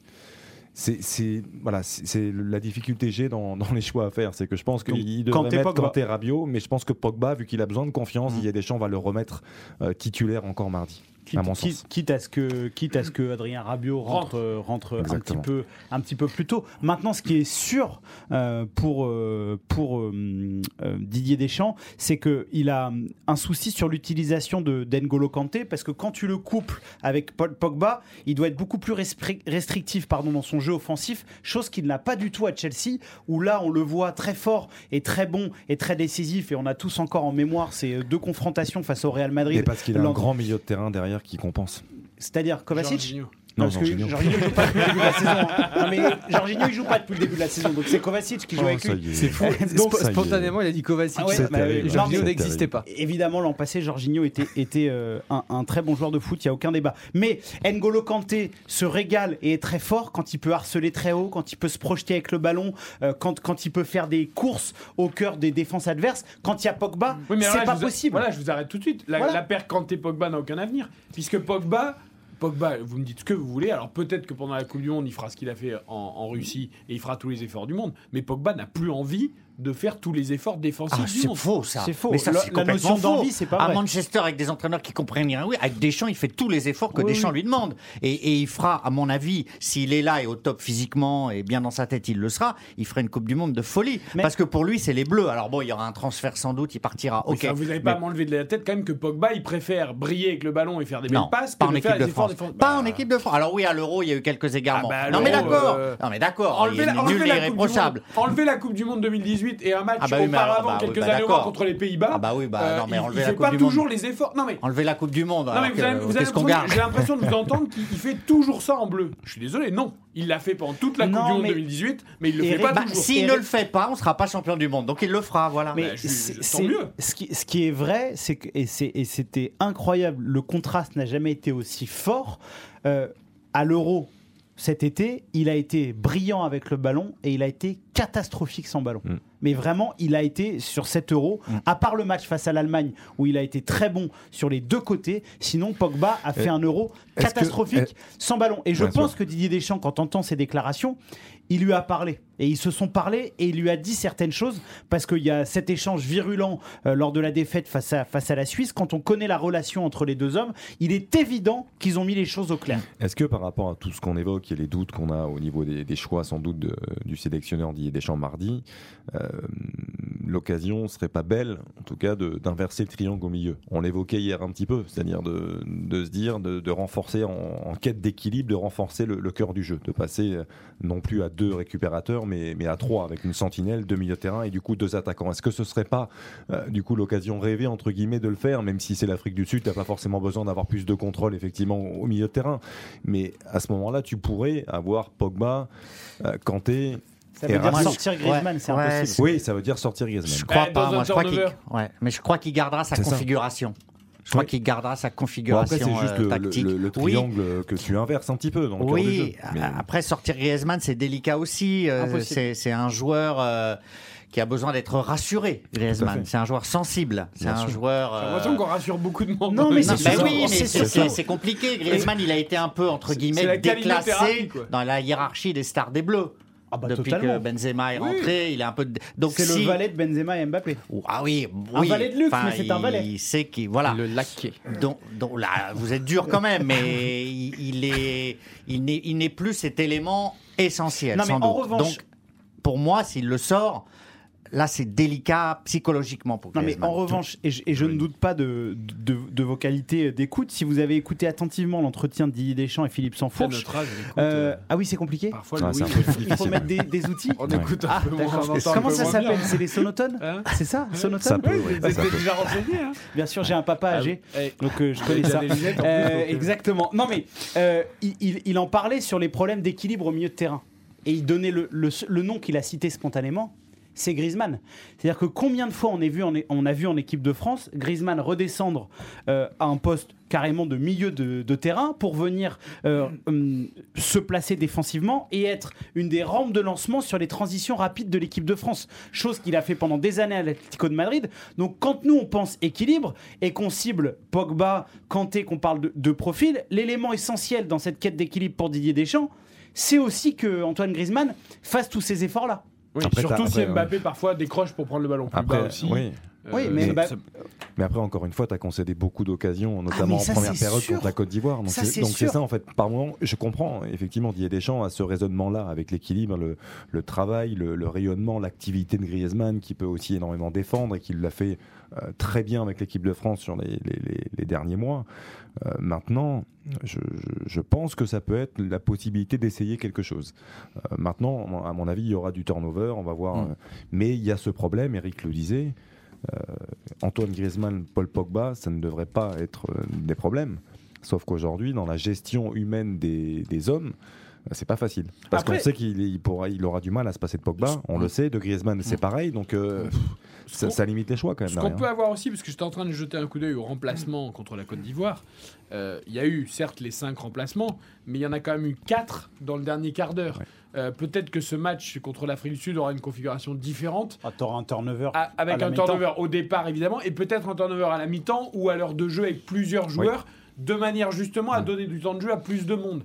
Euh, là, presque le match contre la Côte d'Ivoire, c'était un, on va dire, un schéma classique de match officiel avec des changements. Pour Un de Saliba à l'heure de jeu, mais après plus tardif. ce- ce- ces matchs-là te servent euh, non pas à te rajouter des problèmes sur tes titulaires forts, c'est essayer de voir comment des nouveaux éléments par rapport à ce que tu veux changer, euh, comment cela peut se comporter. La principale interrogation de Didier Deschamps, c'est cette histoire de travailler système. Sur, sur les hommes, la colonne vertébrale, elle ne, elle ne changera pas. C'est- C'est-à-dire que Griezmann, Pogba seront intouchables. Lloris, Benzema, Varane. Lloris Varane, euh, euh, Théo Hernandez, Kingsley Coman, on a bien compris, et à la lumière de, de Ah, ce là, que. c'est pas de colonne vertébrale, là. Non, c'est quand même, non, non, euh, non, non. Ce que je te dis, c'est qu'à la lumière, à, à- à la, à la lumière de, de ce qui- de ce que veut travailler Didier Deschamps sur ces zones euh, où il a des, des doutes, c'est Koundé, Pavard, Hernandez, Kimpembe, les pistons, mais le reste, Kanté, Pogba, Griezmann, Mbappé, Benzema, Lloris, Varane, ça, ça dans sa tête, c'est clair. on a la mais oui, mais après, euh, c'est euh, évidemment qu'on est tenté sur, euh, même sur, je sais que vous êtes fan de la Ligue des Nations, mais on est tenté de se tirer les enseignements de la Ligue des Nations et des matchs amicaux. Mais dans une configuration de, de compétition officielle, tu as besoin de, de- de te rassurer avec ce que tu as gagné. Il y a eu l'échec de la Suisse, mais Didier Deschamps a été champion du monde avec son Benzema, mais avec cette colonne-là. Et il, il- il s'en éloignera pas. Joe, la Ligue des Nations, alors je suis d'accord, je sais que on est peut-être fan, toi tu l'es pas du tout. Ah, mais- pas du tout, c'est une mais- compétition en bois. mais- ça mais- ça ouais, ne sert à rien. mais- ouais, mais sauf que Bah, la finale, je te sauf que la finale c'est l'Espagne. Joe. Non, mais Sauf- d'accord, Sauf que la finale tu joues l'Espagne. Non mais je suis d'accord, mais Non, jouer tu, des tu grandes peux pas, Et tu la peux pas- Belgique pas aussi prendre avant. ce match en considération. Bah, on a fait des La très bons matchs amicaux contre les Allemands et contre trucs. Je suis d'accord, mais ce sont des matchs qui comptent quand même. C'est des, matchs amicaux de grande qualité, mais vous me ferez jamais croire que les mecs, quand ils, viennent en équipe de France, ils se disent tiens, on a envie de remporter la Ligue des Bah, Nations. ils ont eu envie là. Oh là, Et j'ai pas dit ça, mais- ils ont eu envie. La dernière fois, ils ont eu envie. Ils ouais. préfèrent Non, non, jouer la Ligue des Nations et. Bah remporter oui. un trophée Bah oui. quand il y a les deux derniers matchs Oui. plutôt que de jouer des matchs D'ailleurs, je pense que je pense que Pogba sur sa cheminée dans sa maison de, ch- de- de campagne, il a retiré la Coupe du Monde et il a mis la Ligue des Nations. rien J'en du suis, intimement convaincu. de C'est pas l'absurde votre démonstration. On n'est Euh, pas en train de dire ça, sauf que contre la Belgique, t'es mené 2-0, tu retournes Ah, le match. tu c'était joues un match l'Espagne, amical Tu joues fantastique. l'Espagne qui Un fait quand même un très bon de, match. de grande qualité. Eh oui, mais bon, c'est quand même deux grandes nations du football en face. Donc, euh, Bien sûr. Et Karim Benzema a même retiré sa Ligue des Champions pour mettre la Ligue des Nations Le, aussi. le problème de Giovanni, c'est qu'il est jaloux parce que sur sa cheminée, il n'y a pas assez de place. Mais pas du tout. Mais non, mais, peut tout mettre sur mais, non, sa mais cheminée. je veux, je veux bien qu'on dise et ça a compté et je pense que ça a eu, ça a fait du bien au bleu psychologiquement après l'échec de la Suisse. Ça, je j'ai aucun doute là-dessus. Mais par rapport aux garanties que tu as à une Coupe du Monde par rapport à certains garçons, c'est difficile de, de dire euh, Pogba ce qu'il a fait au Mondial pour Deschamps, c'est gravé non, dans mais le là, tu as raison, mais juste par rapport à la Ligue des Nations, moi, tu m'enlèveras pas. On a fait tous un peu ici de la compétition. Alors, évidemment, à un, tout, à un, un petit niveau. euh, en tout Vous cas avez été moi. brillant joueur de tennis, paraît-il. Non, pas du tout. Plut- plutôt nageur, mais euh, à petit niveau. Mais là, rien ne remplace la compétition. C'est-à-dire que quand tu es un professionnel compétiteur, Non, mais- tu préféreras toujours jouer une compétition, quelle qu'elle soit, même si elle est moins importante que d'autres, que de jouer des matchs Mais- amicaux. mais Et donc la Ligue des Nations, on l'a tous critiqué au départ, parce qu'on a tous dit c'est pour faire des matchs de plus, c'est pour faire de l'argent, etc. Après, Mm. même en tant qu'observateur, je préfère voir une demi-finale et une finale d'une compétition officielle qu'un match amical. C'est le format. C'est jamais pareil. C'est le format qu'on a critiqué. Au début, ça faisait usine à gaz, avec tous ces groupes, ces sous-groupes, Oui. et qui arrivent à la fin. Mais sinon, là où je suis en complet désaccord avec Giovanni, c'est quand vous êtes, quand vous portez le maillot bleu, c'est le sommet. Vous pouvez rêver de gagner une Coupe du Monde. Vous pouvez rêver de gagner un euro. Ça fait deux compétitions, deux finales à disputer.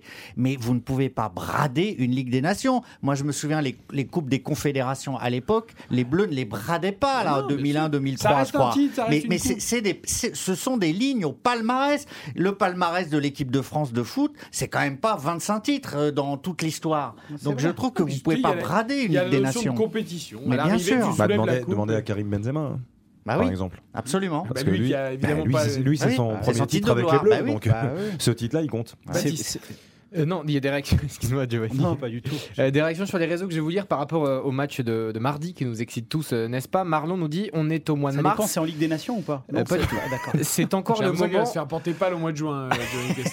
Pas du tout, je serais là et je serais très heureux.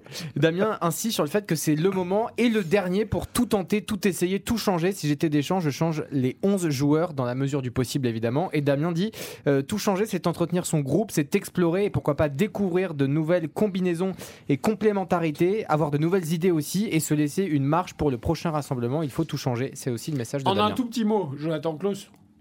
C'est le moment. Oui. Jonathan. Klaus, bah oui, c'est le moment. Bah c'est oui. le moment. Mais je voulais juste revenir à ce que vous évoquiez tout à l'heure sur les changements possibles par Didier Deschamps en cours de match. Oui, Moi, plutôt, j'ai- moi je disais Oui. peut-être plus nombreux, Oui, plutôt. mais moi j'ai été surpris quand même euh, face à la Côte d'Ivoire de euh, l'enthousiasme suscité par la victoire et de la manière dont les Bleus ont voulu aller la chercher. Franchement, euh, j'ai trouvé ça, j'ai moi-même été étonné de cette euh, fougue, de cette rage et de cette joie partagée après. Donc Deschamps, il fera des changements, mais je pense qu'il voudra surtout pas perdre contre Ah, l'Afrique du Sud. ça, Il fera des changements que si le score est assuré. Après, on est dans la caïnothérapie, on a besoin de regoûter à la victoire. Et en plus, quand c'est à la 92e, quand il y a, il y a comme ça- le temps additionnel, ça Oui. crée toujours une émotion particulière. C'est-à-dire que tu vas arracher une victoire quelle Et en plus, soit. et pourtant, c'était un match amical. C'est pour montrer à Giovanni que son raisonnement absurde sur les amicaux ne tient pas du tout. Mais moi, quand on voit comment ou sur la Ligue des Nations, Ah quand oui, on voit les comment les Bleus vous ont célébré et la Ligue des Nations Ah et les matchs amicaux, je peux vous dire qu'ils aiment gagner. 21h45, RTL Foot se poursuit jusqu'à 22h. Les grands On peut pas débats. créer Nous une ne sommes nouvelle pas compétition, d'accord. Et c'est ça nouvelle qui est intéressant. On crée le débat. On va arrêter avec les Bleus. On en a beaucoup parlé. Oula On se projettera évidemment mardi sur ce Franc- France-Afrique du Sud. Il y a deux thèmes qu'on va évoquer d'ici la fin de l'émission. C'est d'abord Alvaro González, qui n'est plus à Marseille, qui est en Espagne. Reverra-t-il un jour l'OM Pas sûr. Et puis Christian Eriksen, qui a marqué pour son retour. RTL Foot. Eric Silvestro, Xavier Domergue. C'est RTL Foot. Avec Giovanni Castaldi, avec Gilles Verdez et avec Baptiste Durieux. Alors avant d'évoquer Alvaro Eriksen, encore un tout petit truc sur les Bleus, parce que moi j'avais pas sélectionné ce son volontairement. Vous savez, J'aime pas trop les, Le buzz? Bah, le, le buzz pour, pour du faux buzz en fait. Ah. Mais bon, comme apparemment tout le monde a envie d'en parler, Ça s'enflamme. on va en dire un mot quand même. Aurélien Chouameni, aujourd'hui, Baptiste Durieux, a eu une question pendant sa conférence de presse sur le Paris Saint-Germain. Oui, on lui a demandé euh, qu'est-ce qu'il pensait du Paris Saint-Germain tout simplement. Il Ça, faut- c'était la question. C'est la question. Qu'est-ce que vous pensez basique. du Paris Saint-Germain? Il faut rappeler qu'il y a tout un contexte. Euh, Il y a une, euh, une incertitude par rapport à l'avenir de Chouameni. Il est courtisé par le Paris Saint-Germain, comme par le Real Madrid et comme d'autres clubs anglais notamment. Donc c'est toute cette atmosphère-là qui a fait que cette déclaration complètement anodine a pris des proportions. Sa déclaration, c'est la suivante. Paris est un grand club, c'est une belle équipe, c'est beaucoup de trophées, c'est un beau projet. En gros, ce que 99% des joueurs disent quand ils sont interrogés sur le PSG qui joue pas au PSG. Sauf que ça a pris des proportions complètement dingues. On a vu des visuels sur les réseaux sociaux où on voit Verratti, Pogba et Chouameni euh, avec euh, le maillot du Paris Saint-Germain. Euh, c'est le monde que vous C'est- avez voulu. C'est ce Voilà. que j'aime, la mesure des réseaux sociaux. Je déteste relayer ça, mais bon, ça fait partie de notre métier aussi. Pour moi, en tout cas, sa réponse, je l'ai vraiment écouté. J'ai écouté calmement la question et j'ai écouté calmement la réponse. Pour moi, il y a zéro enflammade. C'est de la politesse. Il y a rien. Il répond en effet que c'est un grand club, mais vraiment. euh, Sans aucune euh, euh, intonation dans la voix particulière. Maintenant, moi, je veux bien qu'on s'enflamme. Gilles. Est-ce qu'il faut s'enflammer? Bah, je pense que il y a quand même une réflexion. Ça ne à- veut pas dire qu'il n'ira pas à Paris, attention. hein. Bon, c'est sûr que Paris le courtise, on est bien d'accord. Paris va tout changer et c'est le profil euh, le- qui colle parfaitement. Euh, déjà Qui manque. euh, Déjà, c'est le jeune, profil qui manque. jeune, jeune, qui manque, euh, bonne mentalité, bon environnement, euh, Français. su- français susceptible de pas péter les plombs. Deschamps l'a très bien dit dans l'interview. Lui, je pense qu'il n'y a pas de risque d'enflammade. Sous-entendu, pour les autres, il y en a plein qui vont s'enflammer. Je pense que s'il arrive à Paris, il sortira pas en boîte avec les potes. Donc, je pense que c'est bonne mentalité. Personne fait ça à Paris. Après, ouais. après, après, après, euh, il, en, il, il est plus que diplomatique, c'est-à-dire qu'il aurait pu dire oui, c'est bien, il en fait un peu beaucoup sur le PSG pour qu'il n'y ait pas de contact. D'accord. Ça, c'est clair. Mais moi, je suis pas sûr qu'il parte, Chouameni. Je vous entendais tout à l'heure être très affirmatif en disant qu'il partira. Mais oui, bah, ah bah, euh, non, mais je, je suis pas certain que ce soit ficelé là. Ah, il y a quand même une Coupe du Monde au mois de novembre. Il y a quand même une Coupe du Monde au mois de novembre. Et il y a des joueurs qui vont se dire est-ce que ça vaut pas le coup, euh, là, d'être dans la ligne? En tout cas, il en parlera avec Deschamps. D'être bien, d'être dans un environnement que je connais, où je pense être sélectionné, Mm. sélectionnable et titulaire à la Coupe du Monde, en tout cas dans la rotation. Si je m'en vais ailleurs, imagine que j'aille au PSG et que je joue pas du tout. Oh, bah, il jouera à Paris, Gilles. Il Moi, jouera à moi- Paris, oui. Tu penses qu'il va se faire doubler par joue Ander toujours à Paris, mais après vous, bah oui, mais Moi, euh, j'ai surtout bien peur que le PSG soit beaucoup trop tard, en fait. C'est-à-dire qu'aujourd'hui, euh, le PSG se réveille que maintenant. ailleurs, vous voulez dire Ouais, ouais. Ouais. Enfin, moi, moi, j'ai peur vraiment. je- Le Real était insistant depuis de longs mois, de longues semaines. J'ai peur que ce soit déjà ficelé, qu'il reste plus que la Ils signature avaient déjà raté. Fabinho à Monaco, ils vont peut-être Après- après, voilà, sur le- après, après, sur- je sais pas, mais Sur le dossier de Chouameni, euh, Dieu sait qu'il a, qu'il a ramassé et à juste titre. Euh, on peut pas enlever à Antero Henrique qu'à l'époque où il était au Girondin de Bordeaux, Il avait essayé. il, il avait, non, mais il avait pris de renseignements très, euh, euh, très mm, importants euh, sur euh, Jules Koundé et Aurélien Chouameni. Alors il y a une logique à, à tout ça, c'est que euh, Aurélien Chouameni et Jules Koundé ont les mêmes agents que Mike Maignan, qui était à l'époque euh, gardien euh, au Paris Saint-Germain. Donc il y avait eu des prises de contact par rapport à la mentalité des joueurs, à comment ils étaient euh, humainement. Et puis bon, finalement, Koundé était parti assez vite, Chouameni euh, à, à l'AS Monaco. Mais disons que pour l'entourage et pour les représentants de Chouameni, l'intérêt du Paris Saint-Germain est pas nouveau. Maintenant, connaissant Leonardo qui préfère toujours faire des transferts euh, à droite, à gauche, faire de euh, aller euh, chez ses amis italiens. À mon sens, là où je rejoins Xavier, c'est que Chouameni, c'est un joueur qui l'an dernier au mercato d'hiver, tu aurais dû déjà envoyer des premiers signaux et potentiellement. euh, C'est 60 millions minimum. hein. Oui, non mais. Alors peut-être que le PSG d'ailleurs qui rentrait dans la danse, ça va peut-être faire monter les enchères. D'ailleurs, ça, c'est l'AS Monaco on, frottera on- peut-être on sait pas, mais ça serait, ça serait quand même bien qu'avec tout ce qui s'est passé à Paris, euh, qu'à un moment ils aient, par rapport à ce qui se passe au niveau en Ligue 1, qu'ils aient une logique de prendre les meilleurs joueurs du championnat de France. Je parle pas forcément des Français, mais ça serait tellement bien juste qu'ils fassent ça. Je vois Gilles qui dit non. Mais c'est pas si simple, c'est pas si simple. Moi, j'en ai connu de- de- depuis que je suis le PSG, j'en ai connu des dizaines de joueurs merveilleux du championnat de France qui arrivent à Paris Et qui sont écroulés. et Non, qui s'écroulent mentalement, euh, psychologiquement, qui découvrent la ville lumière, euh, les, les volutes des mais les étrangers, c'est pareil, Gilles. Non, ouais, mais des- ouais, mais alors, ok, c'est pareil parce que Neymar sort, mais normalement dans l'acception, il s'est perdu. oui, euh, mais quand même, dans l'acception des dirigeants parisiens, un joueur déjà connu dans son pays, qui a déjà un certain niveau, etc., il sera moins susceptible de péter les plombs Bah, qu'en arrivant de province à Paris. vrai que- non, c'est mais que- trompent peut-être, mais c'était Bah, leur idée. Quand tu vois Wijnaldum, qui est capitaine des Pays-Bas, Oui. qui est un homme fort de Liverpool, champion d'Europe, et qui, mais qui est, mais qui est- touche moins de ballons Mais que il les est gardiens il est au Paris Saint-Germain. retraite quoi. à Paris. Moi, je vous l'ai dit dès qu'il a signé, Ah, il non, est venu donc- prendre sa retraite à donc Paris. je me dis, s'il était bon, il- Liverpool l'aurait pas laissé Non partir. mais quitte, quitte, quitte, à, quitte à prendre des, à payer des joueurs une fortune, etc. Prends des mecs qui ont envie au moins de jouer en Ligue 1 et qui sont bien. Ah, j'en connais un. Qui ça? Alvaro González Ah. qui cherche un club pour, pour rejouer en Ligue 1 parce qu'à Marseille il peut Paris plus cherche jouer. pas de community manager. et il est parti en Espagne dis donc. Oui, il a le, il a le Il a fui en Espagne. Il a le spleen. Il a prolongé son contrat jusqu'en 2024 l'été dernier. C'était euh, vice-capitaine, si je dis pas de. Titulaire, hein Ouais, ouais, titulaire. Ouais, Qui, s'est mal comporté dans l'affaire alors? C'est l'OM ou c'est le joueur euh, ou, ou les Bah, en fait, ça s'appelle le haut niveau. Quand t'es pas bon, tu joues plus. Ça s'appelle voilà. la concurrence et Bah le haut oui. niveau. ouais. Oui, mais- C'est-à-dire que non, non, mais juste pour rappeler, euh, Chalet Tatsar, il était fait pour être vendu normalement. Il voulait le vendre et faire de l'argent. L'OM. C'était le.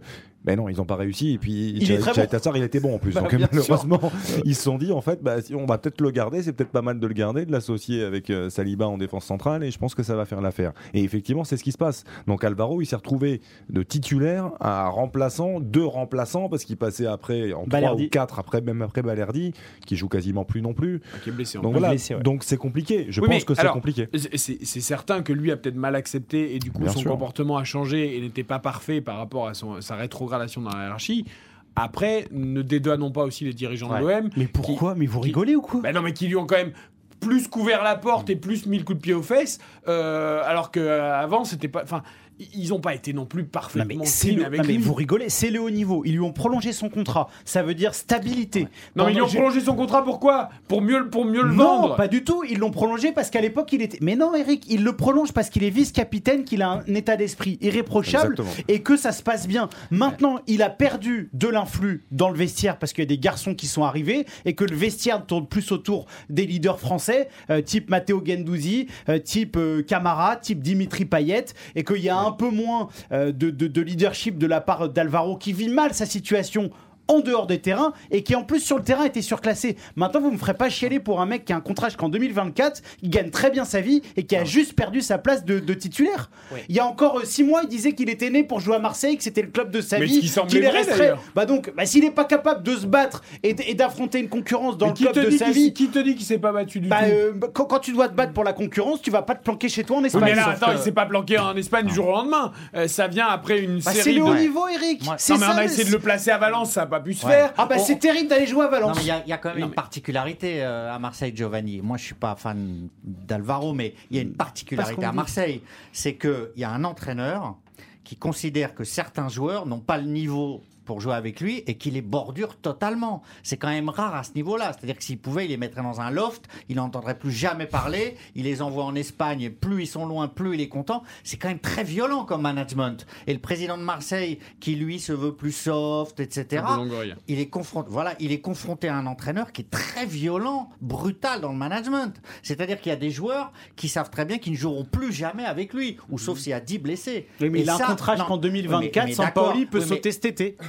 Sampaoli peut sauter cet Oui, été. mais là, il est confronté à un Mais d'ailleurs, entraîneur. c'est- d'ailleurs, c'est brutal. D'ailleurs, est-ce que le fait qu'il ne soit pas parti au mercato d'hiver, c'était pas lié un peu à ça justement, au fait que bah, Sampaoli, réussi on, on ne savait pas. Oui, ils n'ont pas réussi. Et en plus, lui, il s'est peut-être dit, bah, Sampaoli, ça va peut-être pas durer aussi longtemps que les impôts. Il a misé là-dessus. Et, Eh ben, voilà, moi, je excusez-moi, excusez-moi, j'ai pas entendu, j'ai pas entendu à l'époque Chalet Tatsar qui a vécu la même situation, qui a vécu exactement la même situation, se plaindre, rentrer chez lui euh, en Croatie, euh, ne pas être présent à l'entraînement. Il s'est battu, il a récupéré sa place sur le terrain et c'est ce qu'on attend d'un joueur professionnel. C'est un monde impitoyable, mais c'est le haut niveau. Bon, est-ce qu'il est présent mais- sur les réseaux quand même? Parce que d'habitude, il est très Ah, présent. ça, je sais pas. Est-ce que Je sais est en Espagne. euh, Non, mais là, Giovanni, oui, mais il- là où ça colle pas, c'est que le joueur n'est pas parti de son plein gré unilatéralement en Espagne. Si Ah vous non. faites ça, votre contrat est rompu, Bah vous avez oui. des pénalités. Je suis Donc c'est le club qui l'a encouragé en disant Allez, dégage, rentre chez lui- toi, etc. lui a peut-être- Il a été balayé, Non, mais- Giovanni. non, mais ça, lui- vous pouvez pas. Bah Non, oui, mais mais, d'accord, c'est quand je- même particulier comme gestion. Peut-être que c'est particulier, mais Bah pour, oui. qu'on- pour qu'on en arrive à une situation où le joueur euh, est envoyé en Espagne, ça veut dire qu'au quotidien, ça Oui. devait pas Oui. être facile à gérer. Donc, C'est rompu les- les- totalement. c'est pas tout- tout- toute la faute de Sampaoli et de Marseille. Alvaro, on ne t'oublie pas sur Voilà. RTL. On a parlé de toi ce soir. Ouais. Non, rapidement, vous parliez de, de son activité sur les réseaux. Il est, il est actif dans sa story. Vous pouvez voir un certain nombre de messages relayés euh, euh, par Alvaro lui-même, de supporters. Il y a une photo de lui, par exemple, au Vélodrome, où un supporter dit Force à toi, mon champion. Tu as toujours mouillé le maillot. euh, tu auras toujours notre respect. Et donc, il y a beaucoup de messages comme ça Supporter, d'encouragement. bah oui. Exactement. Et donc, Alvaro a partagé ça dans sa story, notamment sur Instagram. Il est donc qu'il y aura actif. un communiqué dans les tribunes pour demander à ce il- qu'Alvaro soit Il est en bonne titulaire, santé. comme pour Milik. Il y a un garçon qui donc qui fait la tête, qui est en dépression, c'est Alvaro. Il y en a un qui retrouve vraiment le sourire, c'est Christian Eriksen, le Danois, euh, qui a renfilé le maillot de la sélection après celle du club de Brentford. Là, c'était en sélection, match contre les Pays-Bas. Il est rentré en cours de jeu, défaite 4-2 hein, du Danemark. Deuxième ballon, il marque un superbe but. C'est ça, ouais. Voilà, le monde du foot sourit aujourd'hui parce que c'est vraiment la belle histoire. Neuf mois après son malaise cardiaque, c'est magnifique. hein. Il rentre à la mi-temps, déjà de le voir effectivement de retour euh, avec ce maillot du Danemark, je pense que l'émotion devait être euh, immense. euh, et effectivement, il rentre, deux minutes après, il met une frappe exceptionnelle, parce qu'on n'a pas oublié bien sûr le talent immense de Christian Eriksen. Donc c'est du bonheur, on, en- on a évoqué un petit peu hier, c'est ouais, il y a des émotions, parce que, euh, parce que ce qui lui est arrivé, c'est c'est quelque chose de terrible, et on a tous cette image encore en tête, et on l'a vu déjà revêtir le maillot de Brentford, ça a été quelque chose de fort de le revoir en club. Là, avec ce maillot-là, c'est waouh, c'est ça fait du bien. Ce sélectionneur danois, il a dû trembler un peu au moment où il l'a fait rentrer euh, Oui, sur la pelouse. et, hein. c'est- et c'est juste, alors non, non pas ma restriction, mais mon interrogation à l'image de, de- de son adversaire de Lirt qui disait j'osais pas le toucher, etc. J'osais pas tacler. J'osais pas tacler. J'avais du mal à tacler. Voilà, c'est- le côté. euh, Est-ce qu'il n'y a pas quand même un petit risque quelque part? Moi, à chaque fois que je le vois jouer ou que je sais qu'il va jouer, je me dis oulala, c'est ça quoi. C'est euh, alors l'Inter avait rompu le contrat. Il y a des pays où il pourrait plus jouer. C'est un peu compliqué quand même. Alors après, c'est le bonheur d'un homme. C'est son choix. fantastique. C'est son choix. Il a l'accord des choix. médecins, évidemment. Non, mais absolument. Je remets rien en cause. Mais il y a un tout petit côté. euh, pourvu que le miracle perdure. C'est vrai que la, la déclate de Lirt, je n'osais pas tacler, euh, Non, interpelle quand même, parce que bon, on comprend bien ce qu'il veut dire, Oui. mais de toute façon, et qu'il le veuille ou non, et c'est normal qu'il s- qu'il se batte pour rester un joueur de, de très très haut niveau, mais sa carrière ne sera plus euh, jamais euh, La même. C'est quelqu'un qui est sanctifié euh, parce qu'il revient de quelque chose euh, évidemment qu'on ne peut pas imaginer. C'est une scène, euh, on- voilà, c'est terrible. On avait tout, on était glacé devant devant devant l'écran. Exactement, le, le mot est beau. C'était un, un traumatisme.